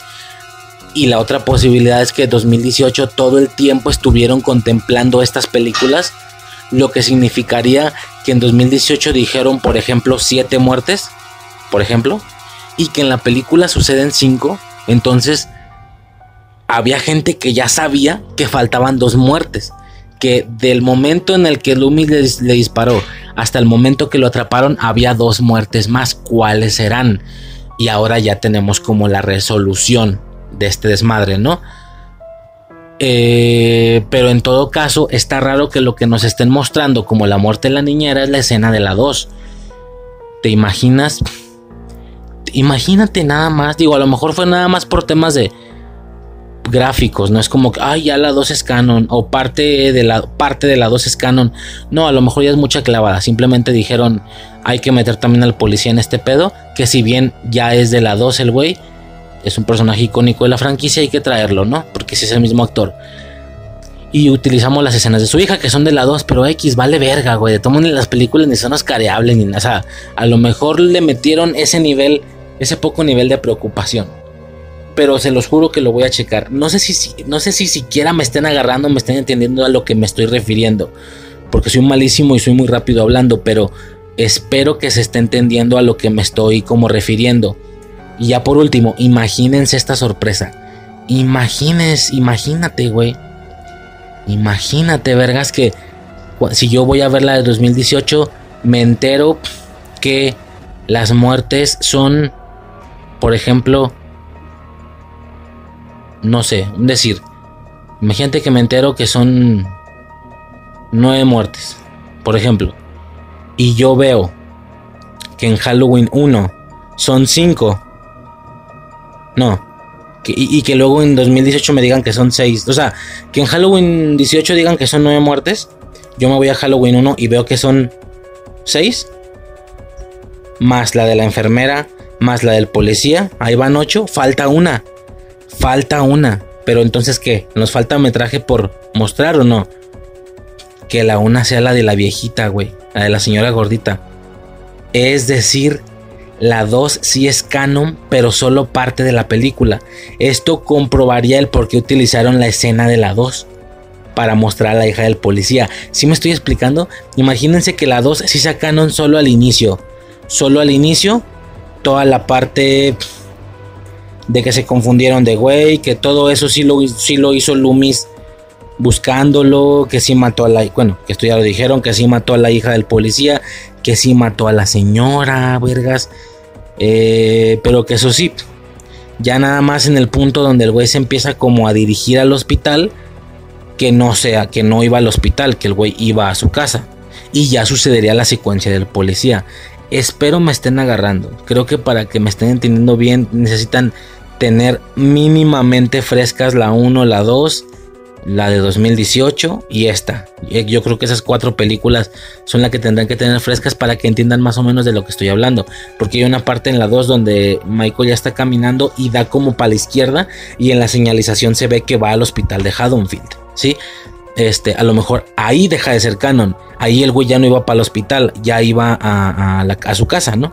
Pero todo el inicio sí transcurrió, la muerte de la gordita, la muerte de la hija, o no me queda claro qué parte de la 2 sí sucedió. ¿Me explico? Ese es un tema bien raro. De hecho, antes sí que ya tenemos explicación de cómo la atraparon, güey.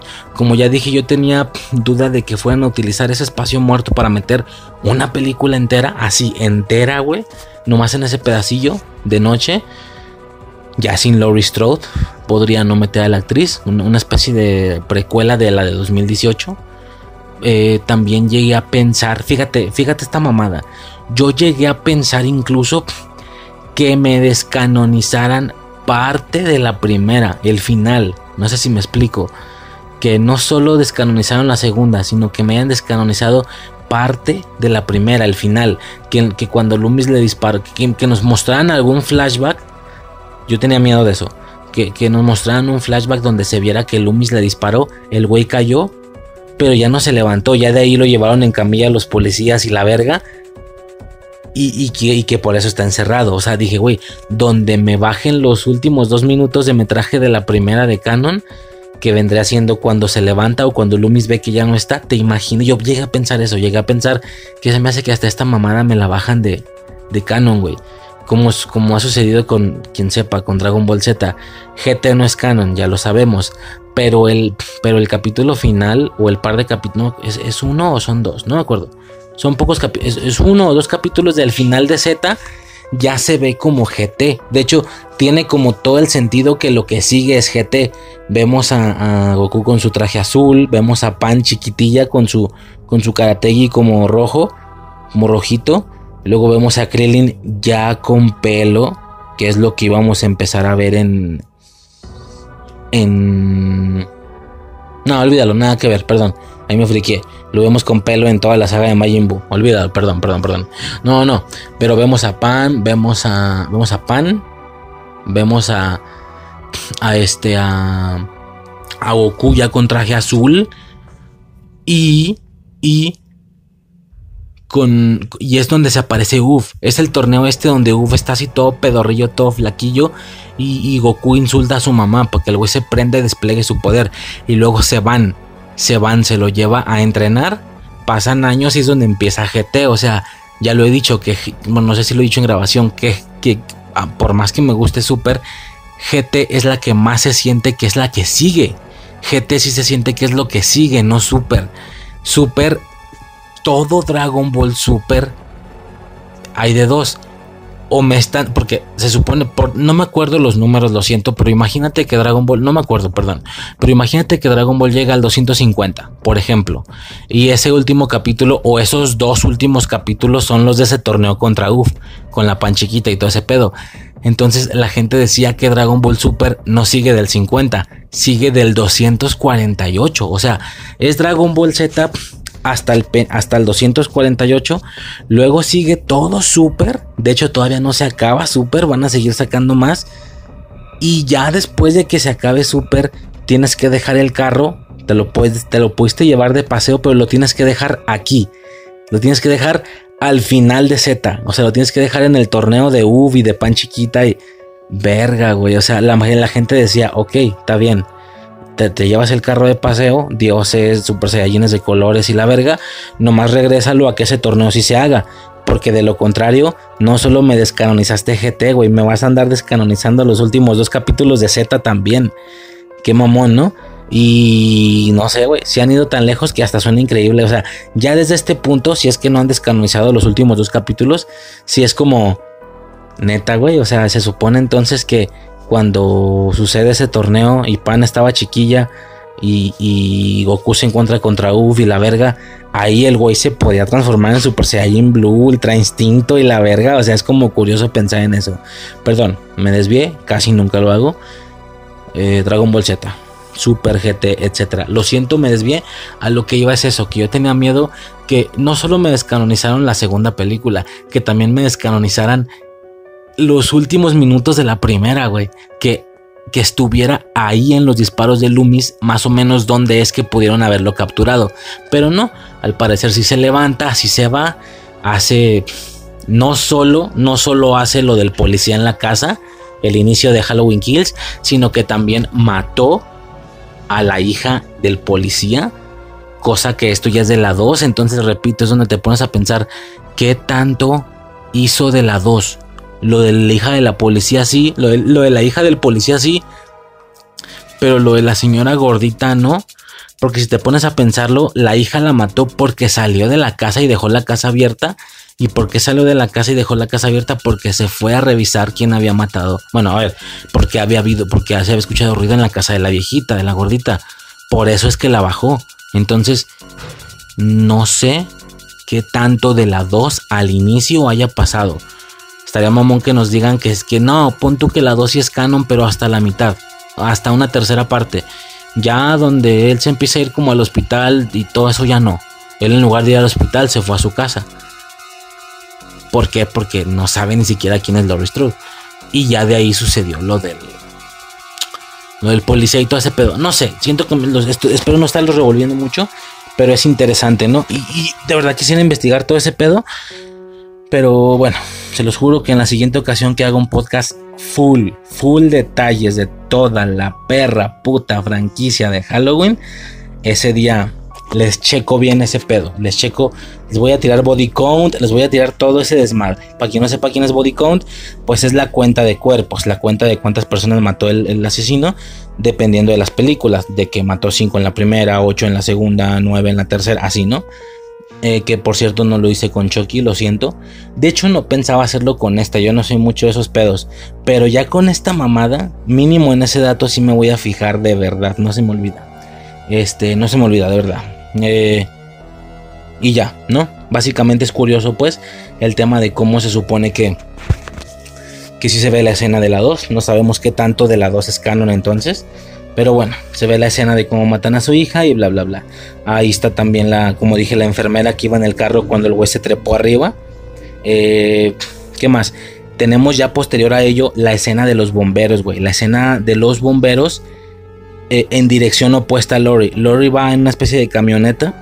Está toda rajada de la panza, creo, y se está agarrando mientras en dirección opuesta a ellas van los bomberos. Esto lo vimos en el tráiler. Van los bomberos y la morra gritando, let let ¿cómo? Let it burn, dejen que se queme, dejen que se queme, gritando de una manera tan desesperada porque van pues como a tipo salvarlo, ¿no? De hecho yo primero pensé que eran entre bomberos y ambulancias, pero no, son puros bomberos. Dejen que se queme, grita la morra, güey. Se me hizo tan, tan pasada de verga esa escena. Este, y se, otro ojo dato curioso, tengo entendido que esta escena está más o menos calcada de una escena que tenían pensado hacer para Halloween 4. No H20, perdón, que me la paso diciendo 4 desde hace rato. No, la 4. La del retorno de Michael Myers. La de la morrita, la de Jamie Lloyd. Tengo entendido que esa escena se iba a hacer para la cuarta película, porque como la cuarta película es la que sigue de la segunda, donde se supone que Michael ardió y ardió mal pedo, y, ya ven que la, la, película empieza de la nada con los dos güeyes vivos y nomás tienen quemadurillas los dos, hasta Loomis también, no mames. Mm, tengo entendido que como intro o como inicio de esa película, iban a meter una escena tal cual así, donde donde fueran bomberos al, hospital que se estaba quemando, que le prendió fuego Loomis. Y, y Laurie Strode gritándoles. Bueno, a lo mejor no Laurie Strode, porque ni sale en la 4. O yo no sé si iba a ser un pequeño cameo, no sé. Pero que iba a estar alguien gritando, dejen que se queme, dejen que se queme. Se supone que si tenía que ser Laurie Strode. Era ella la que iba a gritar eso como para darle un intro a la 4 y explicar por qué seguían vivos tanto Loomis como Michael, porque alcanzaron a llegar los bomberos y mojaron todo. Por más que la película se haya acabado con ese cuerpo inerte prendido en fuego mientras sonaba la rola de Mr. Sandman, por más, aún así, veía, iban a ver la manera de salvarlo, pero ya luego al final no la metieron y se quedaron como que les valió verga en plan, ay güey, aquí ya están, vivos y ya, chinga tu madre, güey. Estabas mamando en Halloween 13, querés a Michael Myers. Ahí está Michael, Michael Myers. Ahora no me preguntes cómo que revivió, no mames. Antes me estoy pasando de verga en ponerle quemaduras en las manos. Antes. O sea, llégale, ¿no? Casi, casi. Este. Pero pues es curioso. Es curioso ese pedo. Eh, que esa era como una escena de la 4. Acá, acá la, retoman, está chido. Eh, y pues nada, ¿no? Los bomberos. La casa se está quemando. Los bomberos llegan como para ayudarle. Esto también sale en el tráiler. El güey sigue estirando la mano. De que lo va a ayudar. Y este güey lo jala y hace unos destrozos en la casa. Se carga a dos, tres güeyes. Todavía sale de la casa como si nada, nomás con un lado quemadillo de la, de la máscara. Que también lo comenté en el podcast. Nos están regalando una nueva imagen de Michael Myers. Hemos tenido diferentes imágenes. De hecho, no tantas como quisiera Chucky es quien sí tiene varios aspectos. El carapizza de la 3, el cocido de la 4 y 5, así, ¿no? O sea, tiene como varias cositas interesantes. Este. Freddy también tiene varios aspectos, güey. Hay uno como prendido en fuego. Hay un videojuego donde te muestra todas las skins, me acuerdo. Y ahí vi que eran varias ropas y varios tipos de Jason. Myers hasta eso no tiene tanta skin de ese rollo o en ese plan. Pero pero pues nada, ¿no?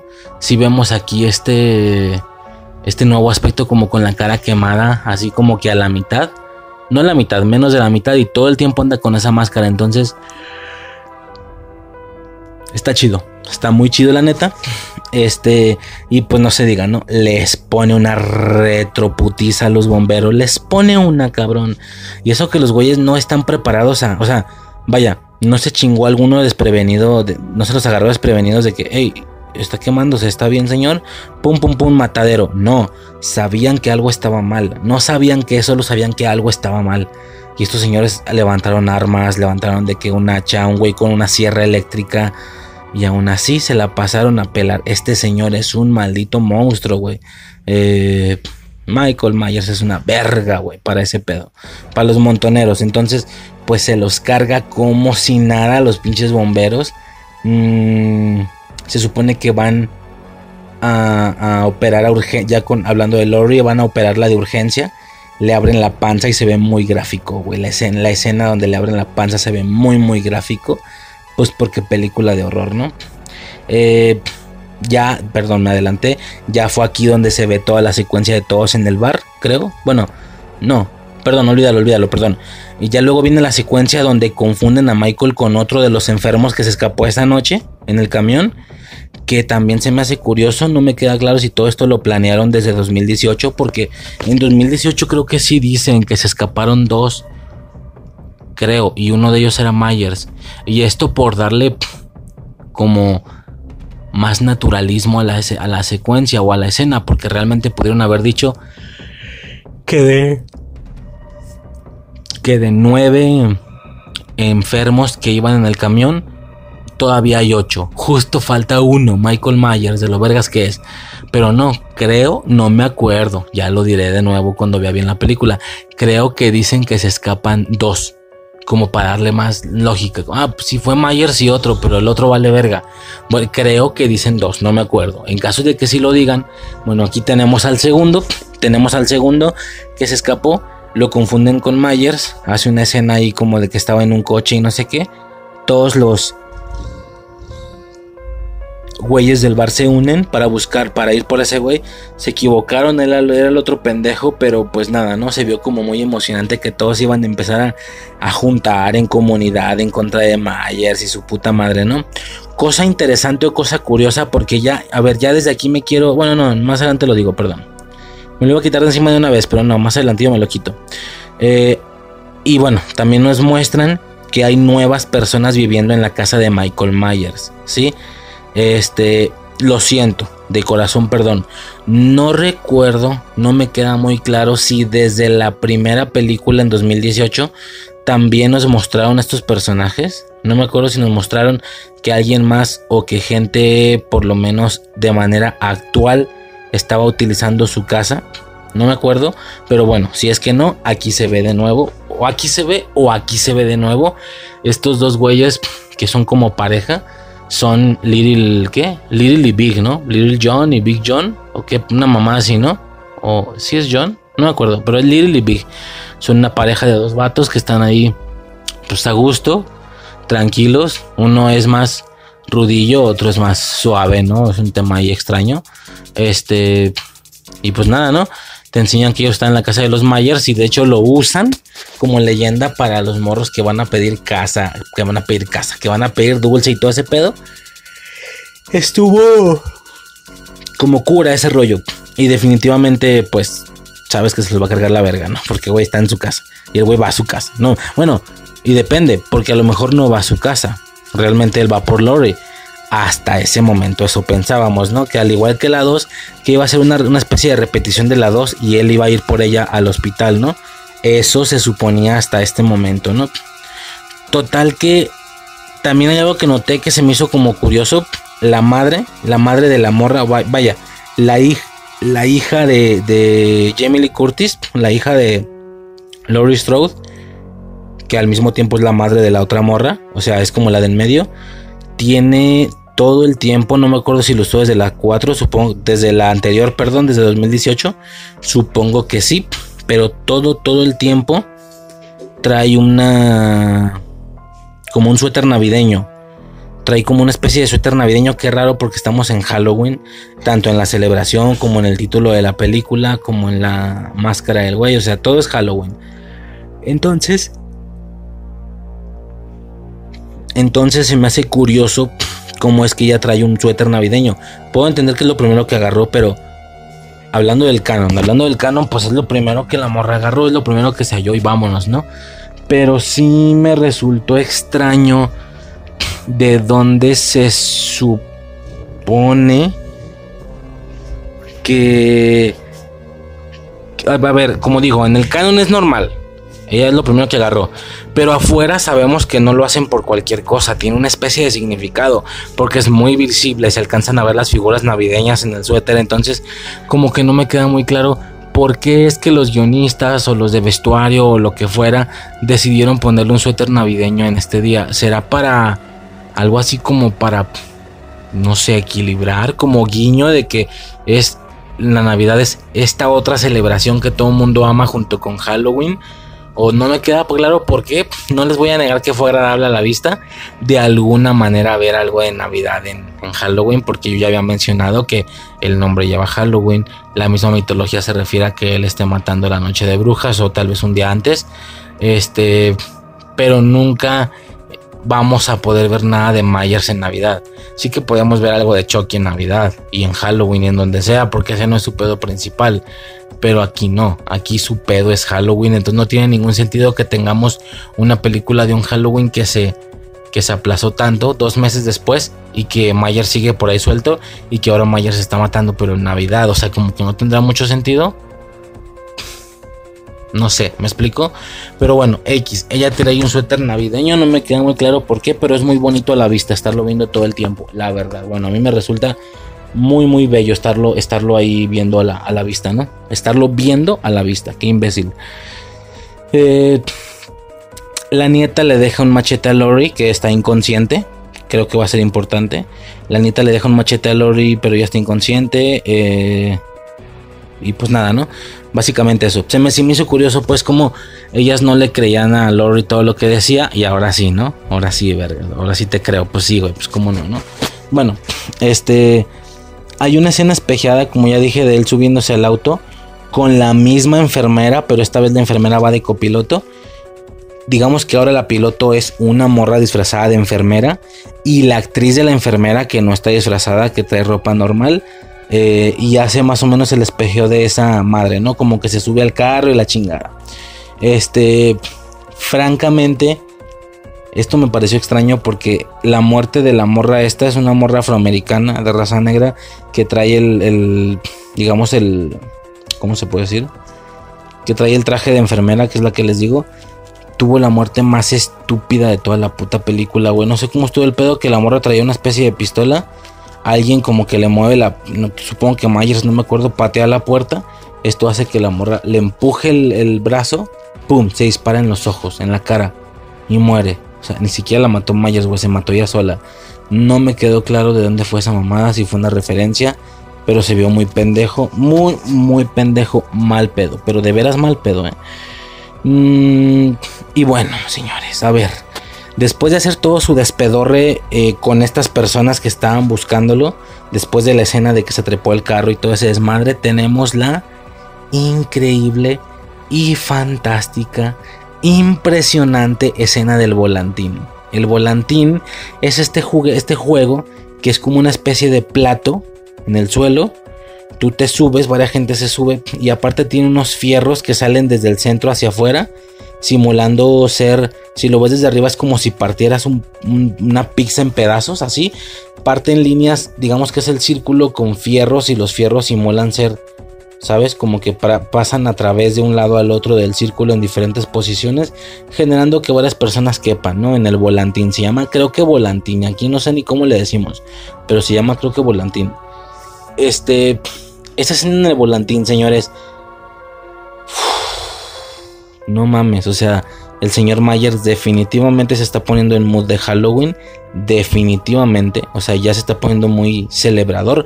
Yo me acuerdo que había dicho, había mencionado que, Michael Myers no me parecía muy halloweenesco en sí, a pesar de ser el asesino slasher de una franquicia que la franquicia se llama Halloween. ¿Me explico? no es como, o sea, yo siento que podría haber algún universo alterno donde la franquicia slasher entre tantas se llama Halloween, pero sí tenemos uno que es slasher. Perdón, un personaje que es halloweenesco, alguien con cabeza de calabaza o qué sé yo. De hecho, sí lo había comentado que la idea del Jason este halloweenizado de viernes 31 de, la, de los cortos de la película de Tales of Halloween, cuentos de Halloween se llama, o cuentos de terror, se me hizo como chido porque era diferente. Entonces vas a la escena del, como ya digo, la escena del volantín, señores, donde Michael ya se está poniendo como bastante halloweenesco. Este no hay una explicación del por qué. En la maldición de Thorn decían porque era pues obviamente parte de la religión adoradora de Samhain. Pero aquí no queda claro exactamente por qué o por qué se pone así de decorador. Pero ya lo vimos la otra vez que una cabeza le sacó todo el relleno como si fuera calabaza, güey. Ahora vemos esta impresionante escena de los dos güeyes sentados de espaldas en el volantín. Con máscaras puestas, que son las máscaras que llevaban los niños que aparecieron un poquito antes y que las dejaron por ahí le, les pone máscaras y todavía les rocea dulces alrededor del plato, güey. Por razones obvias sabemos que no murieron ahí. Entonces el, señor Myers los jaló, los puso en el volantín, les puso las máscaras y todavía les roció del costalito este que traían las morrillas, les roció dulces así, ta, ta, ta, ta, ta en todo el plato, en todo el volantín. Y hay dulces tirados pues como que por todos lados, güey. Santo cielo, Myers tiene un espíritu halloweenesco que te mamas, ¿eh? Que te mamas definitivamente. Es increíble. Mm, y eso por ese lado. Y no solo eso, señores. A ver, a ver. ¿Es mi imaginación? ¿O es real lo que estamos viendo, güey? Esas tres máscaras. Las que, las que se ven ahí, güey. que las que les puso. ¿Les suena de algo? No mames, cabrones, temporada de brujas. a ver, es este típico fenómeno pendejo, güey, en el que uno, aunque no recuerde tanto ni le guste tanto el contenido, como tiene que ver el que lo saquen a colación o el que lo saquen en la actualidad, de todo se emociona. No sé si me explico. Es como ahora en Cobra Kai, que están saliendo referencias de la 1, de la 2, se vienen cosas de la tercera, de la tercera película se supone que hasta antes de la pinche serie nadie pelaba la 4. Todo el tema con la morra, con Julie San, a todo el mundo le valía verga, nadie nos importaba. Nos vale a chorizo, la neta. O sea, la morra nos vale verga. Ah, pero no salga en Cobra Kai la morra o la hija de la morra porque nos cagamos para atrás. ¿Por qué? Pues nomás porque proviene de Karate Kid de las viejitas. O sea, Así somos raros. Bueno, yo, yo así soy de raro. Y aquí pasa lo mismo. Es como temporada de brujas, pues medio me vale de verga, güey. O sea, Halloween 3. Pues medio me vale verga, pero ah, no me lo pongas acá en la actualidad con Myers porque me cago. Y eso fue lo que pasó, casi me cago, güey. Las tres máscaras de la empresa esta Silver Shamrock, no, Silver Shamrock, algo así. con la rolita, ¿no? De no, no, no, no, Halloween, Halloween, Halloween, no, no, no, no, Halloween, Silver Shamrock. Algo así, ¿no? Estaba muy cabrón. Estaba muy cabrón. Y tenemos esas máscaras por ahí. A ver, aquí teorizo o no. Bueno, es que si no teorizo aquí, a lo mejor se me puede ir. Me ha pasado que acabo el podcast y. Verga, güey. Pensé en esto y lo quería decir, pero como a lo mejor, o sea, cierto comentario me hizo recordar esta otra cosa, pero como no iba ahí, quería decirla donde tenía que decirla, pero luego cuando llegó ese momento ya no la dije porque no me acordaba, entonces me ha pasado y qué coraje, mejor lo digo al momento cuando me acuerde, güey, para que no se me vaya. Antes de continuar, eh, como ya sabemos, esta es la segunda película de esta nueva trilogía, Halloween, Halloween Kills y Halloween Ends, pero utilizando la primera como base. Es raro, ya había dicho, porque técnicamente hasta el momento en la línea temporal van cuatro películas. La primera se llama Halloween, la segunda también se llama Halloween, está raro. La tercera se va a llamar Halloween Kills y Halloween Ends, ¿no? Pero pues de manera general no sé por qué yo lo veo como trilogía. Y ya nada más utilizando elementos o utilizando la primera pues, pero pues como que no cuenta en esta nueva trilogía, ¿no? De alguna manera. De alguna manera. Porque claro que cuenta. Este... Entonces estos vatos dicen que ya viene Kills, que viene Ends y que la gente, tengo entendido, no sé si rumor, un pedo así, un hilo de Twitter, pero pues que los creadores o los que, escribieron esta madre, porque bueno, el creador es John Carpenter, pero los escritores de esta madre, sí fue como de, ¿qué onda? ¿Iba a ser la tercera? Ah, no, pues esta película le está yendo muy bien, contestaron ellos. Esta película le está yendo muy bien, por lo que si tiene mucho apoyo, no se diga la 3, o sea, no solo la 3 de Halloween Ends, que aunque el título lo dice, Halloween concluye, Halloween termina, Halloween finaliza, es lo que ellos dicen. Si la gente quiere Halloween, pues les damos Halloween, güey. ¿Qué, puede pasar? ¿10 películas más de Halloween? a ver, esto obviamente es como falsillo. 10, pero pues de que posiblemente vengan más, vengan más, no mames. O sea, y bueno, a lo que iba, otra teoría también por ahí estaba escuchando. Una cosa ahí rara. Que ellos dijeron que las máscaras efectivamente son los mismos diseños de aquellas tres máscaras de, temporada de brujas de Silver Shamrock. Para quien no recuerda, era una pinche empresa que tenía el plan de venderles estas máscaras a los niños para que luego, mediante un programa, se les pudriera la cabeza a una mamá así, ¿no? Y de paso, chingate esta, había como tipo androides en la asociación en la empresa. Había como tipo androides ahí raros, ¿sabes? Una cosa ahí curiosa. Entonces, ¿qué pasa? ¿Se acuerdan de Rápido y Furioso, no? Que todas tienen conexión hasta el punto donde iban, todas tenían conexión menos la 3, salvo que se le todo al final, pero la 1 y la 2, luego sigue la 4, la 5 y tal, y ya llegan a un punto donde, donde meten la tercera película en su canon, aunque estaba fuera, técnicamente. ¿Qué va a pasar, güey? El día... ¿Qué va a pasar si meten la tercera en su canon? Si ahora la recuperan y la meten a canon, diciendo que eso sí pasó, pero que pasó en otro lado por lo que, aparte de Myers, también por ahí está existiendo la empresa Silver Shamrock y sus máscaras asesinas. No, que también no tiene mucho sentido esto porque en, la película de temporada de brujas hay una escena donde se puede observar que ahí se está, que están viendo la película de Halloween, o sea, acá son películas en ese universo, entonces no sé si se puede hacer, pero bueno, por ahí un escritor dijo que que el Silver Shamrock era una empresa que sí existía, que andaba por ahí en algún lado. Lo que lleva a una siguiente como teoría. Hay gente que está diciendo que el siguiente rumbo que se le puede dar a Halloween es a lo mejor igual de absurdo que la maldición de la espina, pero diferente. Entonces, chingate la pendejada que voy a decir. Chingate la pendejada que voy a decir que Michael Myers sea un androide, señores. Sea un puto robot, sea un androide. Es por eso la. Eso será la explicación de la cantidad de pinche. Este. ¿Cómo se le puede llamar? La pinche cantidad de fuerza que tiene. De, la, de lo invencible que es. De lo inmortal.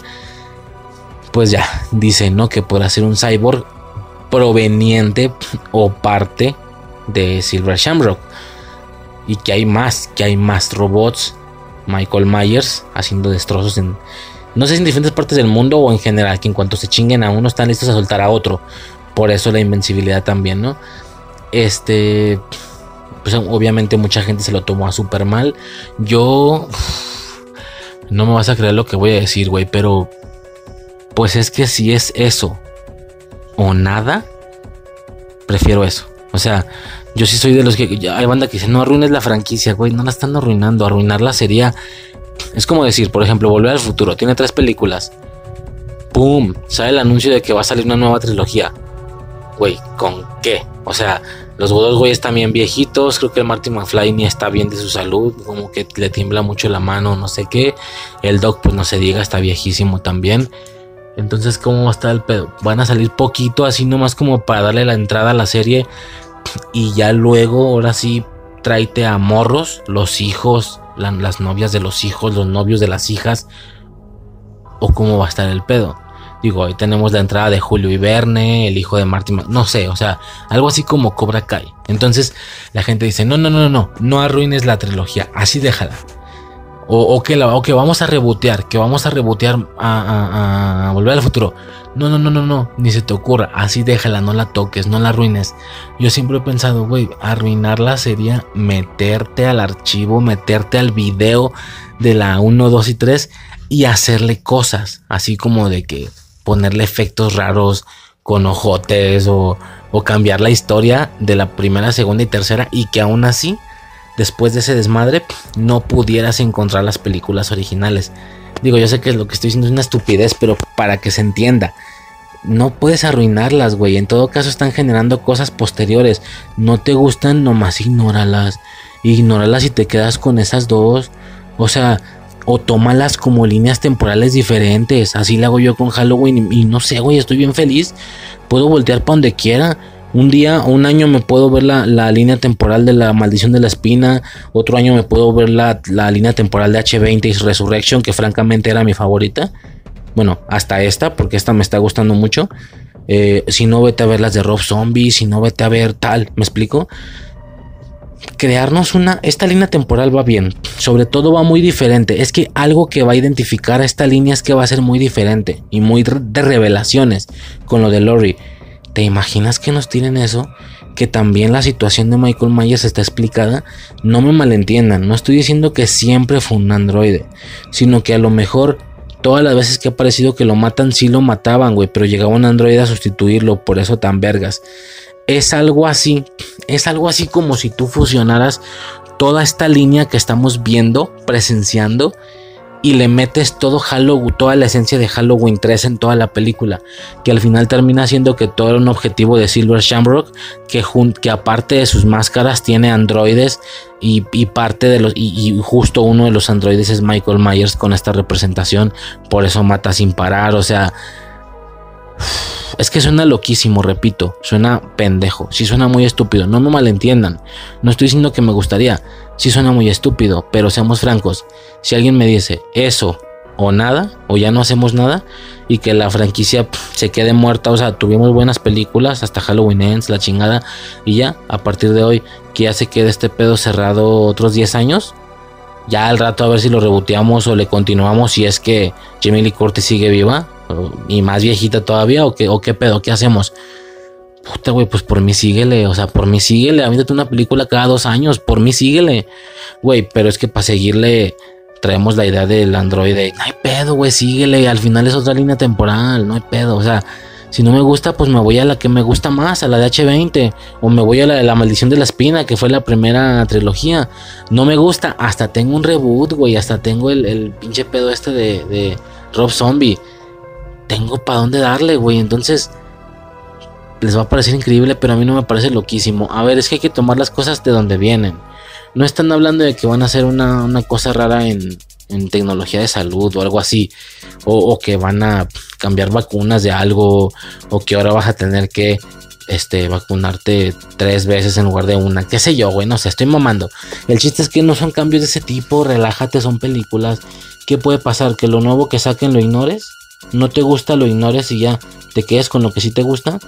Y ya, güey, fin del pedo. Ese es todo el pedo. Entonces, Imagínate donde la teoría se arme. Y en esta nueva línea hasta andan metiendo todo, todo el cotorreo de, Halloween 3. Estaría muy mamón. Definitivamente estaría muy mamón, estaría muy cura. Pero pues nada, ¿no? A ver qué sucede, a ver qué pasa, a ver cómo está ese rollo. A ver qué pasa. A ver qué pasa, ¿no? Sencillamente. Eh, y nada, ¿no? Ya posteriormente tenemos eh, las escenas del... Como dije, revelaciones. Nos siguen mostrando revelaciones. Este... Básicamente, Loomis iba a matar a Michael. Iba a matarlo, güey. Cuando se hinca, estos güeyes como, como a tipo macanazos lo tiran al piso, lo dejan boca abajo. Este güey le iba a disparar en la cabeza a Loomis, le pone una pistola en la cabeza y lo iba a disparar. ¿Me explico? Ya lo tenía en el piso. Pero el, el don este lo evitó. Por eso ahora siente que todo es su culpa. Loomis iba a matarlo y estos güeyes no lo deja, este güey no lo dejó matarlo. No lo dejó matarlo. No, no entiendo esto. Y por eso lo llevaban encerrado. Pero está mamón, pues está mamón que, güey, ya lo iban a matar. No sé, Loomis queda como un superhéroe. Al chile queda bien, bien honrado a su memoria el personaje ahora que ya no está saliendo y que desde mucho antes dejó de salir, pero que al final no deja de ser un gran personaje en la, en la franquicia de Halloween. Perrote, güey. Perrote, perrote, pasadote de verga. Este, ¿qué más? Ya pernos en verguiza. Eh, francamente, aquí es donde ya lo que iba a decir. Francamente, todas, así ya me las quito encima, güey. Todas las secuencias relacionadas con este otro enfermo, o sea, toda esa línea del otro enfermo, la neta, me la quito de encima. No me gustó, me aburrió, me dio hueva. Es lo único que me hacía como ver el reloj. Es lo único que me. Güey, por eso, pues, pero vámonos a Myers. Por eso, pues, pero vámonos a Myers. Vámonos a Myers o vámonos a Tommy Doyle. ¿Qué está haciendo con su. con la pandilla que está juntando porque estaba reclutando gente? Mm, O vámonos a Lori, vámonos a donde sea, güey. Pero este don, ¿qué? O sea, a mí me está dando mucha hueva. Y lo peor es que la parte más allegada al cine, la parte más como lista que te dice esto estuvo bien, esto estuvo mal, están diciendo que es lo único que la película hizo bien. Pero es porque no tiene nada que ver con Myers y con Laurie Strode, sino esta temática de la turba enaltecida, confundida, pensando que este enfermo era Myers, pero no era.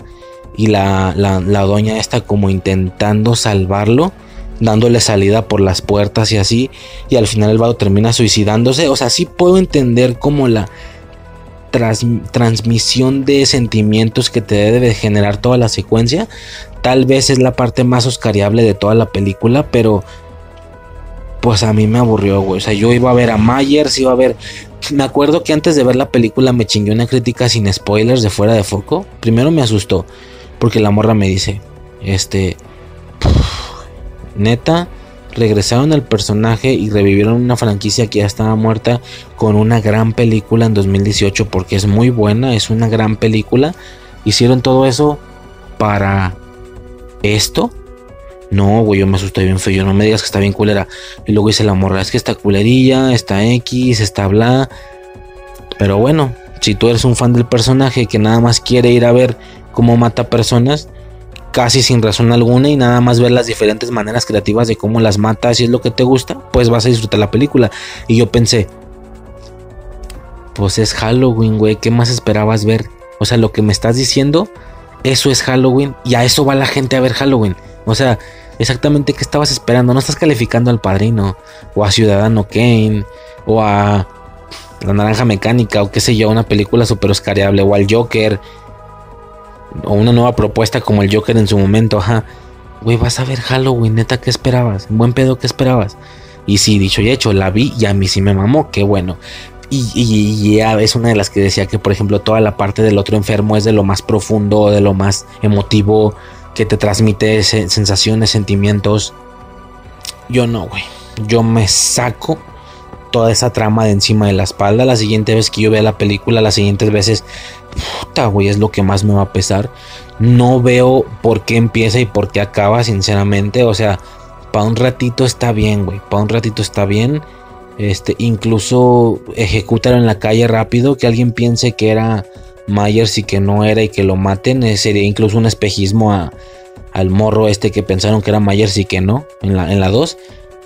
pero siento que le dieron bastante cabida en la película, bastante tiempo, bastante actuación, de verdad es algo que querían hacer por este tema de la actuación en masa, de que se siente la, la- furia de venganza en todos, de que se equivocaron, que él no es, como que debería de tener un peso más profundo de lo que a mí me pareció, como que la escena es más profunda de lo que a mí me pareció, como que la escena es más llegadora de lo que a mí me pareció. Como que la escena es más fuerte en valor técnico de cine de lo que a mí me pareció. O sea, es una cosa para mí, lo siento, perdón, súper descartable. De, ya ni siquiera explico como los pasos, ¿no? De que primero estaba afuera, en el carro, en el bar, y luego en, en el hospital, y bla, bla. O sea, ya, güey, me saco todo lo que tenga que ver con ese vato. La neta me dio como mucha hueva. Francamente me dio mucha, mucha, mucha hueva. Este, ojo con este giro. Bueno, perdón, ya lo había mencionado. Es lo que me la pasé diciendo la hora anterior. Todo el tema de que fue el doctor quien llevó Michael a Lori esa noche. Eh, pero eso increíble de que no es su hermana. Él le vales verga. Él no viene por ti. Él va a su casa. Ni sabe quién eres, güey. Ni relaciona que tú eres esa última morra la que atacó hace 40 años seguramente. Eh, nada más que como, como dijimos, como ya había entrado en su radar, pues ya la siguió a la, a la casa de enfrente. Pero, pero en general, pues era algo que le valía verga, güey. En todo caso, es alguien que se metió a su casa. Si lo piensas de esta manera, es, es alguien que se metió a su casa. Pues este güey viene a seguirla para defender su casa. O sea, no sé, no sé, pero yo creo que por eso, si este era lo que tenían planeado, es por eso que sacaron la 2 de Canon. Y solo dejaron la 1, porque la 1 todavía tiene bastante sentido. En la 1 no dice nada de la hermana. Es como interesante, la verdad es muy interesante. Este, pues nada, ¿no? Ese gran, gran giro de, güey, le vales verga, no viene por ti. Él va a su casa. Él va a su casa. O sea, no le importas. Estuvo muy cabrón. Estuvo muy cabrón ese pedo, la neta estuvo muy bueno. Eso de que él solo quiere ir a su casa. Él solo quiere ir a su casa. Bueno, luego de esto vemos como él ya está en su casa. Eh, y viene toda esta secuencia en, en la casa de que van por él. Porque ahora ya van por él. O sea, ya está dentro. Dejen que los policías se encarguen. No, van estos pendejos. Van por él. Se carga al morro. Al morro del que todo el tiempo anduvo con falda. Que es el que quería quedar con la morrilla. Se carga al vato y a su jefe. ¿Sí? Este... Y luego hay una secuencia ahí con la hija, una secuencia oscura en la casa, una secuencia bastante X genérica de película de terror, de slasher, ¿no? Entran, primero entra el padre y como no sale, entran los dos morros, tanto la morra como su hijo, matan al hijo, mataron al jefe, estaba a punto de matar a la mocosa también, pero llega su madre defensora. Esta ruca le quita la máscara y lo atrae como, como algo así como una calle o a dos calles enfrente. Eh, Michael la sigue, luego esta ruca deja la máscara en el piso y vemos vemos esta increíble secuencia porque me pareció y es que a mí todo me, a mí todo me gusta, güey, pero me pareció impresionante. Impresionante. Le deja la máscara en el suelo, el güey la agarra, voltea, toma la puerco. Todo el, o sea, no es todo Haddonfield, pero muchísima gente, vatos y morras con armas. Hay un güey como con, con, con navaja, con cuchillo y tal. Todos armados, güey. Todos ah, los tiene de los dos lados esperándolo. Los voltea a ver a los dos. Porque está, se, se ve que está viejillo, se le ve la barba y eso. Los voltea, que, que por cierto es un estilo bien, no lo había dicho, es un estilo bien diferente al de Rob Zombie. El de Rob Zombie, güero, mamado, así pelo largo, barbón. Y este güey está bien viejillo. Se me figura que si la cámara le da para arriba y le vemos la cara, se me figura que debe ser el güey de, de G-Sog. No sé, algo así. Se parece mucho al don ese. Mm, el güey voltea a los dos lados. Ve que son un puño de gente. El güey solo se agacha. Toma su máscara, se la vuelve a poner. Sobres, güey. Me la voy a aventar a chingar a su madre, güey. O sea, este, Michael los ve y es como, como un campeón, güey. Se pone la máscara y lo intenta. ¿Y qué pasó después? ¿Qué pasó después? Que son imbéciles. Que son imbéciles. Que son estúpidos. Le hubieran cortado la puta cabeza. O mínimo le hubieras disparado en la cabeza, güey. ¿Qué, ¿Qué fue eso? Si lo golpearon machín, le pusieron una retro, güey. Pero se la pusieron buen. Le pararon una vergüenza, güey. Pero buena, pero buena. El güey lo dejaron tirado, pero buena, güey. El vato lo dejaron tirado, pero buena, cabrón. Lo dejaron tirado en el piso y dando a entender que la morra esta, la doña, la MILF, del golpe, porque sí está bien, la neta. Le queda el golpe con su suéter navideño y todo el pedo. Queda, el golpe final, le dan un cuchillo. Esta morra se lo encaja, como ya dije, como en el lomo.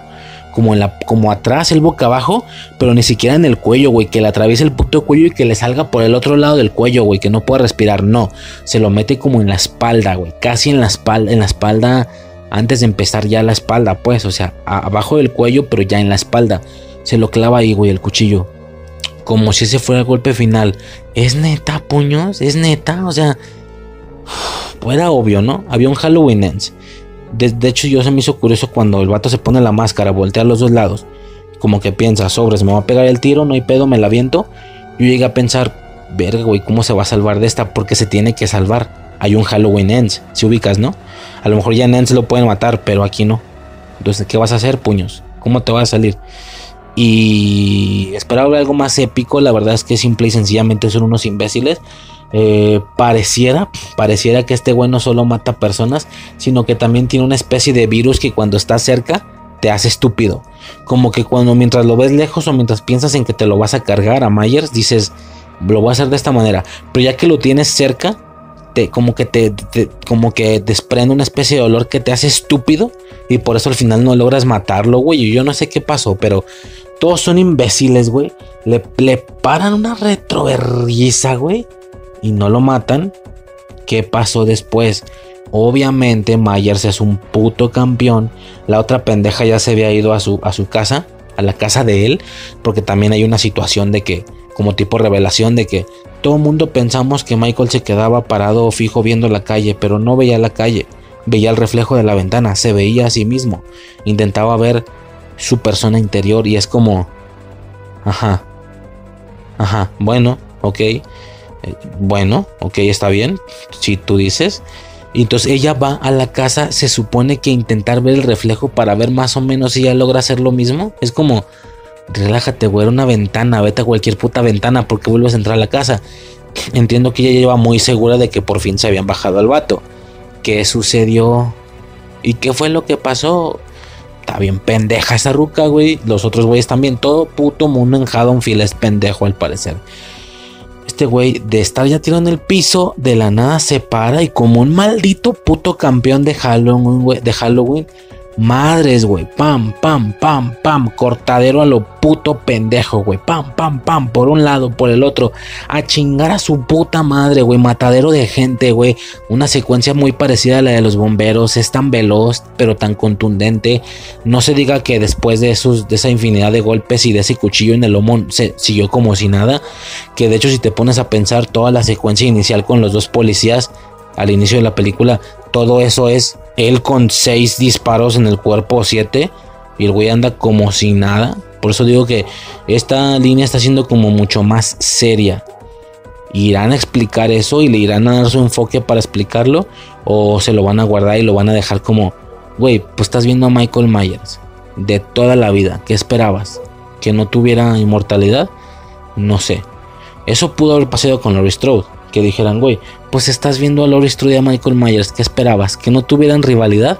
Aunque la rivalidad no tenga razón de ser porque esta ruca se traumó por 14 minutos de persecución. Por 14 minutos de persecución, menos, güey, 13. Por 13 minutos de persecución en una casa se traumó 60 años, no, 40, 40 años. ¿Qué esperabas, güey? Esto es de Halloween, esto es la rivalidad del de Strode, pero no sí lo explicaron. Entonces yo no sé si también la inmortalidad la vayan a explicar, sinceramente. Eh, pero bueno. Eh, básicamente ya eso es lo que sucede. Se los carga a todos como maldito campeón. Eh, ¿Y qué pasa? ¿Qué pasa después? Él va otra vez a su casa, él no quiere molestar a puto nadie, él nomás va a su casa, llega a su casa, la vieja está ahí, pues se la carga, se la carga y es lo que ya dije, si es si ya no era personal, pues ahora Strode lo va a ver personal y ahora sí mataron a su hija, voy por él, Voy por él. Eh, pues bueno, ¿no? Se cargaron a Tommy Doyle, eso fue lo que me caló. Yo sí lo, yo sí lo sentía como un personaje firme para ambas películas, para esta y para la anterior, pero no, ya se lo cargaron. Ya nomás así chidas, pues quedan Lori y su nieta, güey. ¿Qué más hay? A menos de que saques más personajes del pasado. No sé, pero... Porque por ahí decían que se querían traer también a, Bueno, no sé cómo se llama la actriz. La que hizo de la mocosilla de Jamie Lloyd. Que apenas me entero que la mocosilla de Jamie Lloyd es la amiga. Es una... La actriz es una de las amigas de Laurie Strode en las de Rob Zombie. O sea, me explico. La mocosilla de la 4 y de la 5 en Rob Zombie es la amiga de, de, una de las dos amigas de la que es Laurie Strode en Rob Zombie, que es una morra mucho más estética, mucho más mocosilla, pelo también así como rojizo, naranjoso, castaño, pues. Entonces dicen que también se la quieren traer. Quién sabe cómo vaya a estar el pedo, Ah, por cierto, una, última curiosidad, se me hizo curioso nada, bueno, obvio, ¿no? Curiosidad, curioso. Este, el logo, a ver, como la 2 está fuera de canon, nunca vimos el hospital de Haddonfield. Aquí sí lo vemos, pero respetaron el logo. En, el hospital de la segunda película vemos un logo que es algo así como HMH, algo así, un logo, HMH o es o MHM. No, es HMH, porque es algo así de, de Haddonfield M, no sé de qué, municipal, qué sé yo, Haddonfield M Hospital, hospital. Y, acá en esta película se ve el logo igualito. Entonces, aunque la 2 está fuera de canon, el hospital de la 2 también está fuera de canon. Técnicamente no hemos visto el hospital de Haddonfield. Ahora que lo vemos, sí que trae puesto el mismo logo. Eso lo respetaron. Está chido el detalle. Mm, y pues nada, ¿no? ¿Qué poco más que decir.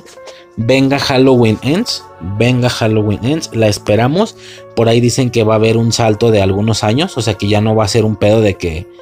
De que. La misma noche, güey. No, ya vamos a tener un salto de años, como decía. No sé de cuántos. No sé si uno, dos. O lo suficientes para retomar su año. Que como va a salir en 2022. El salto tendría que ser de cuatro años. Para que pasen del 2018. Según esa noche a 2022. Ahora sí, el saldo tendrá que ser de 4 años. No sé si sea de menos. De más no creo, ¿eh? Jodido, va a ser de 4 años el salto. Seguramente. Y a ver, ¿no? A ver qué pasa. Esta morra va a estar enojada. Obviamente. O a lo mejor es de un año. Porque a lo mejor no más es de un año. Es que no sé, güey. ¿Dónde se la va a pasar Michael todo ese puto tiempo? Si él nomás quiere estar en su casa y en su casa no la arma, güey. En su casa van a ir por él. O lo volverán a encerrar. Porque se quedó en su casa y la ENS va a ser de nuevo él encerrado y escapándose. No tengo ni idea. No tengo ni idea. Pero por supuesto aquí estaremos firmes y presentes para cubrir esa pinche película. Verga, güey. Sí la espero, cabrón. Sí la espero. No sin antes verme esta película unas cuatro veces a lo largo de todo el año, a huevo. Pero pues nada, ¿no? A grandes rasgos eso sería básicamente todo. Dijimos que te vas al final, pero pues ya las dije, güey. Lo de Silver Shamrock, lo de que el vato sea un androide y tengamos esta nueva temporalidad. Pero él siendo pues un androide, o sea que ahora el villano principal es Silver Shamrock. Es como si la película 3, la menos querida, pasara a tomar el control de toda esta línea temporal y que Halloween es, perdón, que Myers es producto de ellos que son androides que por eso vive tanto porque nada más envían uno nuevo cada vez que lo matan. Dice que pues dicen, eran los rumores, no creo pues, o sea, no creo, nomás estoy mamando y diciendo lo que escuché y, diciendo que para ser sincero no me molestaría tanto. ¿eh? Si lo hacen bien, al chile no me molestaría tanto. Porque, pues no sé, se me hace chido. Algo que iba a decir y no dije, ¿saben a qué, ¿saben a qué me recordó la pinche esta Jamie Lee Curtis? Con este pedo de que se sentía la, la, que todo el mundo quería matar, la que, la que ella es la principal y toma la que no, que nadie te pela, me recordó mucho a Linda Hamilton, la, la mamá, la, la ruca esta, ¿cómo se llama? La de Terminator, güey. Ya ves que es la mamá del morro en la 2, Terminator 2. Pero luego cuando salió creo que Genesis, digo, ya en algún momento hablaremos de esas películas también, porque si me gustan, si me laten mucho hay una ocasión en la que todo sucedió de manera diferente o algo así y la morra dice, es que vienen por mí, es que vienen por mí, es que vienen por mí. Madres, que no vienen por ella, vienen por otra vieja. Y es como, güey, pues es que estoy acostumbrado a que siempre han venido por mí. Pues sí, pero ya no, ya vales verga, ahora ya vienen por ella. O sea, y el futuro era diferente, güey. Era de que ya no era... ¿Cómo se llamaba? Te- no. La, de las máquinas, güey. Cy- Cyberdin. No, Cyberdin. Puta, güey, ¿cómo se llamaba? Lo que ellos querían evitar. Los, la pinche inteligencia artificial esta. Cybernet. No. No valgo verga, güey. Ah, no seas mamón, güey. No me voy a ir sin decir esa mamada. Y nada tiene que ver con Halloween, pero. A ver, ¿cómo se llama? Inteligencia artificial Terminator. Este. Skynet, Skynet, Skynet, Skynet. Que dicen que Skynet quería a, Linda Hamilton. Y en este nuevo futuro ya no era Skynet, ya era otra cosa, era otra empresa. O sea, digamos que aunque ellos lograron salvar ese pedo, de una u otra manera volvió a suceder. O sea, vaya, que si tú paras, que si tú paras un problema tecnológico, de todos modos 20 años después vuelve a caer otro porque es el destino de la humanidad. Entonces vuelve a caer otro, pero ahora ya los que... Y el regreso en el tiempo ya era para matar a alguien relacionada con ese nuevo pedo. No, ya no Linda Hamilton, no, me explico, ya no importaba. Era un pedo así, pero tuvo mamón que ya se sentía como la principal y en algún momento sí se le dice como... Güey, vales verga, ya nadie te pela. Ahora el pedo es esta morra. Ahora hay que proteger a esta morra porque ahora quieren matar a esta morra tuya. que Si quieres ayudar, bueno. Si no, pues no. Estuvo como curioso ese pedo, nada más. Estuvo como cura y me recordó mucho eso. Ya quien haya visto Génesis sabe de qué estoy hablando. Creo que es en sí, sí es en Génesis, en la 5. Y pues nada, no, no. Básicamente ya sería todo por parte de- por mi parte, por parte de Infancia Eterna Podcast. Qué felicidad, qué felicidad tener una franquicia como esta que me marcó toda la vida aún activa, aún activa y funcionando. Y no, y se supone que se le viene una última, una, una y última película más. Pero no sé, güey. En una de esas sean más, quién sabe. Pero ya, básicamente por lo pronto sería todo por parte de este podcast. Espero los haya entretenido un poco. Espero sean, aunque sea la mitad de fans de este personaje como lo soy yo. Este. Y si son más que yo, perdón por no recordar esos detalles que, que a veces se me van nombres y ni siquiera recordar si una escena es de una película o de otra. Si son más que yo incluso, entonces lo siento de corazón. Mm, pero nada, ¿no? Básicamente eso ya sería todo por parte del podcast. Esta fue mi opinión, mi plática. No es reseña, es una charla. Esta fue mi charla, mi tertulia de... Esta fue mi tertulia de Halloween Ends. Espero les haya agradado un poco, los haya entretenido un rato. Eh, y pues nada, ¿no? Ya por parte de este podcast es todo. Nunca lo digo, pero pueden buscar el podcast en diferentes plataformas, Evox eh, o iBox como lo pronuncien, Spotify, Apple Podcast, hasta que nos tumben a la verga, porque son las primeras en las que me van a tumbar, güey. Por el tema del copyright seguramente, pero bueno, de momento, ahorita ya andamos. Spotify, Apple Podcast, Evox es la que se va a mantener, lo va a mantener parada hasta el final, me imagino, porque no tiene pedos de copyright esa. En YouTube también estamos, digo, son, son, no es una sola imagen, es una imagen X durante todo el podcast, pero al final también es el podcast completo. Eh, claro que ahí está un poco mermado porque algunos me los ha tumbado por copyright, entonces no está como que el podcast completo, faltan algunos capítulos ahí intermitentemente. Mm, Pero bueno, a grandes rasgos estamos en Evox, Spotify, Apple Podcast, YouTube y toda esa otra infinidad de plataformas que prácticamente donde busques ahí vamos a estar, güey. iHeartRadio, Amazon Music, Podbean, Podchaser o no sé cómo chingo se diga. Este nomás no estamos en no- nomás no estamos en Audioboom porque cobran, que a la verga, no los voy a pagar. En Audioboom no, pero pues en cualquier otro lado, güey. O sea, una vez conté y eran como 20, 20 y tantas plataformas de podcast, no mames. Pero pues esas cuatro que dije son como las más reconocidillas, que son los, los cuatro loguitos que siempre pongo en las imágenes, que son como las cuatro más reconocidillas. YouTube, pues porque es YouTube. Y ya de podcast, Evox, Apple Podcast y, y, y Evox, Apple Podcast y, y Spotify. También estamos en Google Podcast. Estamos en todos putos lados. Bueno, y como ya he dicho siempre, también está en la descripción. Si quieren ahí mandarme un mensaje o algo, o quieren ver más a detalle, si les están, si les gustan las portadas de los podcasts y en Evox, por ejemplo, en Spotify sé que sí se pueden ver bien, pero en Apple Podcast ni se ven, güey, ni se ven, se ven todos iguales. Y en, y en Evox se ven bien chiquitas, güey, no se alcanzan a ver bien. Y yo siempre me quedaba con ganas de ver bien la imagen, güey. O sea, esa imagen se ve chida, quiero verla en grande. Bueno, si quieren ver alguna portada de algunos de los podcasts en grande, más clarita y chingona, la pueden buscar tanto en Facebook. Este, estamos en una página de Facebook que se llama Infancia Eterna Podcast. Bueno, la dirección es así tal cual, facebook.com diagonal Infancia Eterna Podcast, sin espacios todo junto. Este Infancia Eterna Podcast, ahí hay una carpeta con todas las portadas de todos los podcasts por si quieren ver alguna a detalle en este preciso punto temporal no están en Instagram, pero tengo planeado subir también todas las plataformas a Instagram.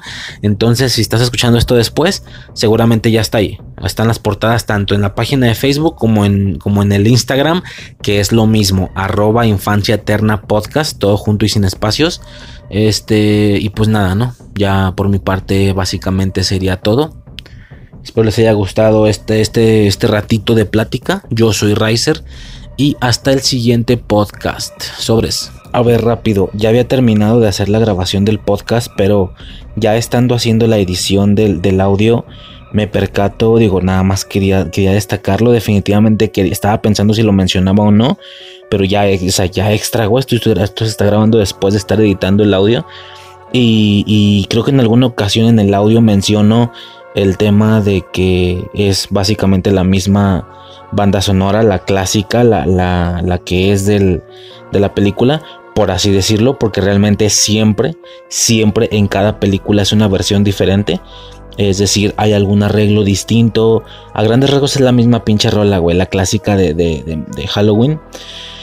Pero siempre trae como un arreglo o algo distinto, me explico. Este, de hecho, simplemente de la 1 a la 2 no es la misma, son diferentes. Hablando de las originales del 78 y del 81, son diferentes este uno y otro. Entonces, nada más quería hacer la mención que ya haciendo la edición y, y sacando soundtracks y tal, me percato que fueron creadas no una, no dos, sino cuatro versiones diferentes para esta película. Es decir, digamos que las cuatro son la misma pinche rola, la misma. Este, pero con diferentes arreglos. La más icónica o la, que es la oficial, digamos, la que aparece como main title, no sé cómo se pronuncia, título main, o sea, el título oficial o la pieza oficial de la película, es una que tiene unos arreglos como de cantos de ángeles, o sea, de que suena tu tu tu tu tu tu tu tu y luego Ah, o sea, suena como un canto de ángel y es como, seguramente lo habré, a ver, todo esto no tiene como ningún, tiene una temporalidad extraña ya al escuchar el podcast porque esa parte de la pieza más importante o el arreglo más importante lo habré puesto al inicio, al empezar este tema, ahí lo habrán escuchado, solo quería mencionar que no solo es una la versión, sino que son cuatro putas versiones diferentes. Eso como que me destacó mucho. No tengo bien claro si hayan hecho más de una versión para otras películas, para Halloween 2010. No sé si en las viejas es altamente probable que para Halloween 2018, al ser ya una película nueva con producción, sobre todo muy reciente, seguramente también hicieron más de una versión en esa. Eh, ahora pondré más atención y más oído a eso. No tanto más oído en la película, sino ya al investigar los soundtracks, checar más eso. Porque sí, güey, yo ni yo yo toda la vida supuse o yo sabía que hacían una pieza diferente para cada película con diferente estilo pero la sorpresa es que para esta película son cuatro piezas diferentes. Todas, ya me entienden, la misma puta rola. Eso sin contar todas las demás bandas sonoras. Pero las que son, la que son esta típica rola oficial de Halloween. Con cuatro versiones diferentes. Una más calmada, una más hay una muy movida que suena, mientras suena la, tonada normal, detrás suena como tu tu tu tu tu tu tu tu tu tu Me explicó, o sea, suena el tono normal de Halloween, pero detrás suena ese golpeteo así recurrente y firme. Este, o sea, hay varias, hay una muy suave, está esa que estoy explicando, está la de los como con rollo cantos angelicales, un pedo ahí raro, muy muy terrorífico obviamente. Entonces nada más eso, quería destacar o quería mencionar que son cuatro diferentes, eso fue lo que me voló la cabeza, ni idea que lo hicieran de esta manera, no sé si en Halloween 2018 tenga también más de uno, e incluso tendré que checar ya en un futuro las demás películas a ver si también hicieron lo mismo. Este nada, solo quería mencionar esto. No, no, no sé en qué parte voy a meter esto. Tal vez al final, tal vez al final, porque ya estoy mencionando que esto fue después de grabación y ya editando. Aunque todo lo que estoy diciendo ya habrá sonado durante las últimas dos horas y media del tema. Este, tanto como dije, al inicio. ¿Sabes qué voy a hacer, güey? ¿Sabes qué? Al inicio, bueno, repito, ya lo habrán escuchado. Al inicio voy a meter las cuatro piezas diferentes, pero así, poquito de cada una para que la escuchen, las escuchen. Y ya en el fondo habrán estado escuchando en el fondo de mi voz se habrán estado escuchando esas cuatro, más un par de piezas más de instrumentales que me llamaron la atención y que son muy parecidas a las de las películas originales, pero sobre todo eso. Voy a poner las cuatro al inicio para que chequen los diferentes tipos. Y pues nada, güey. Voy a poner más atención a ver si en otras películas también hicieron más de una. Sobre todo la de 2018 estoy seguro que va a tener más de una. Ya las demás igual y por ser viejillas no sé. Pero voy a checar, voy a checar y ya nada más eso como último, como plus, como ahí pequeñísimo audio bonus y ya, básicamente sería todo. Ahora sí, por mi parte sería todo. Yo soy Riser y hasta el siguiente podcast. Cámara.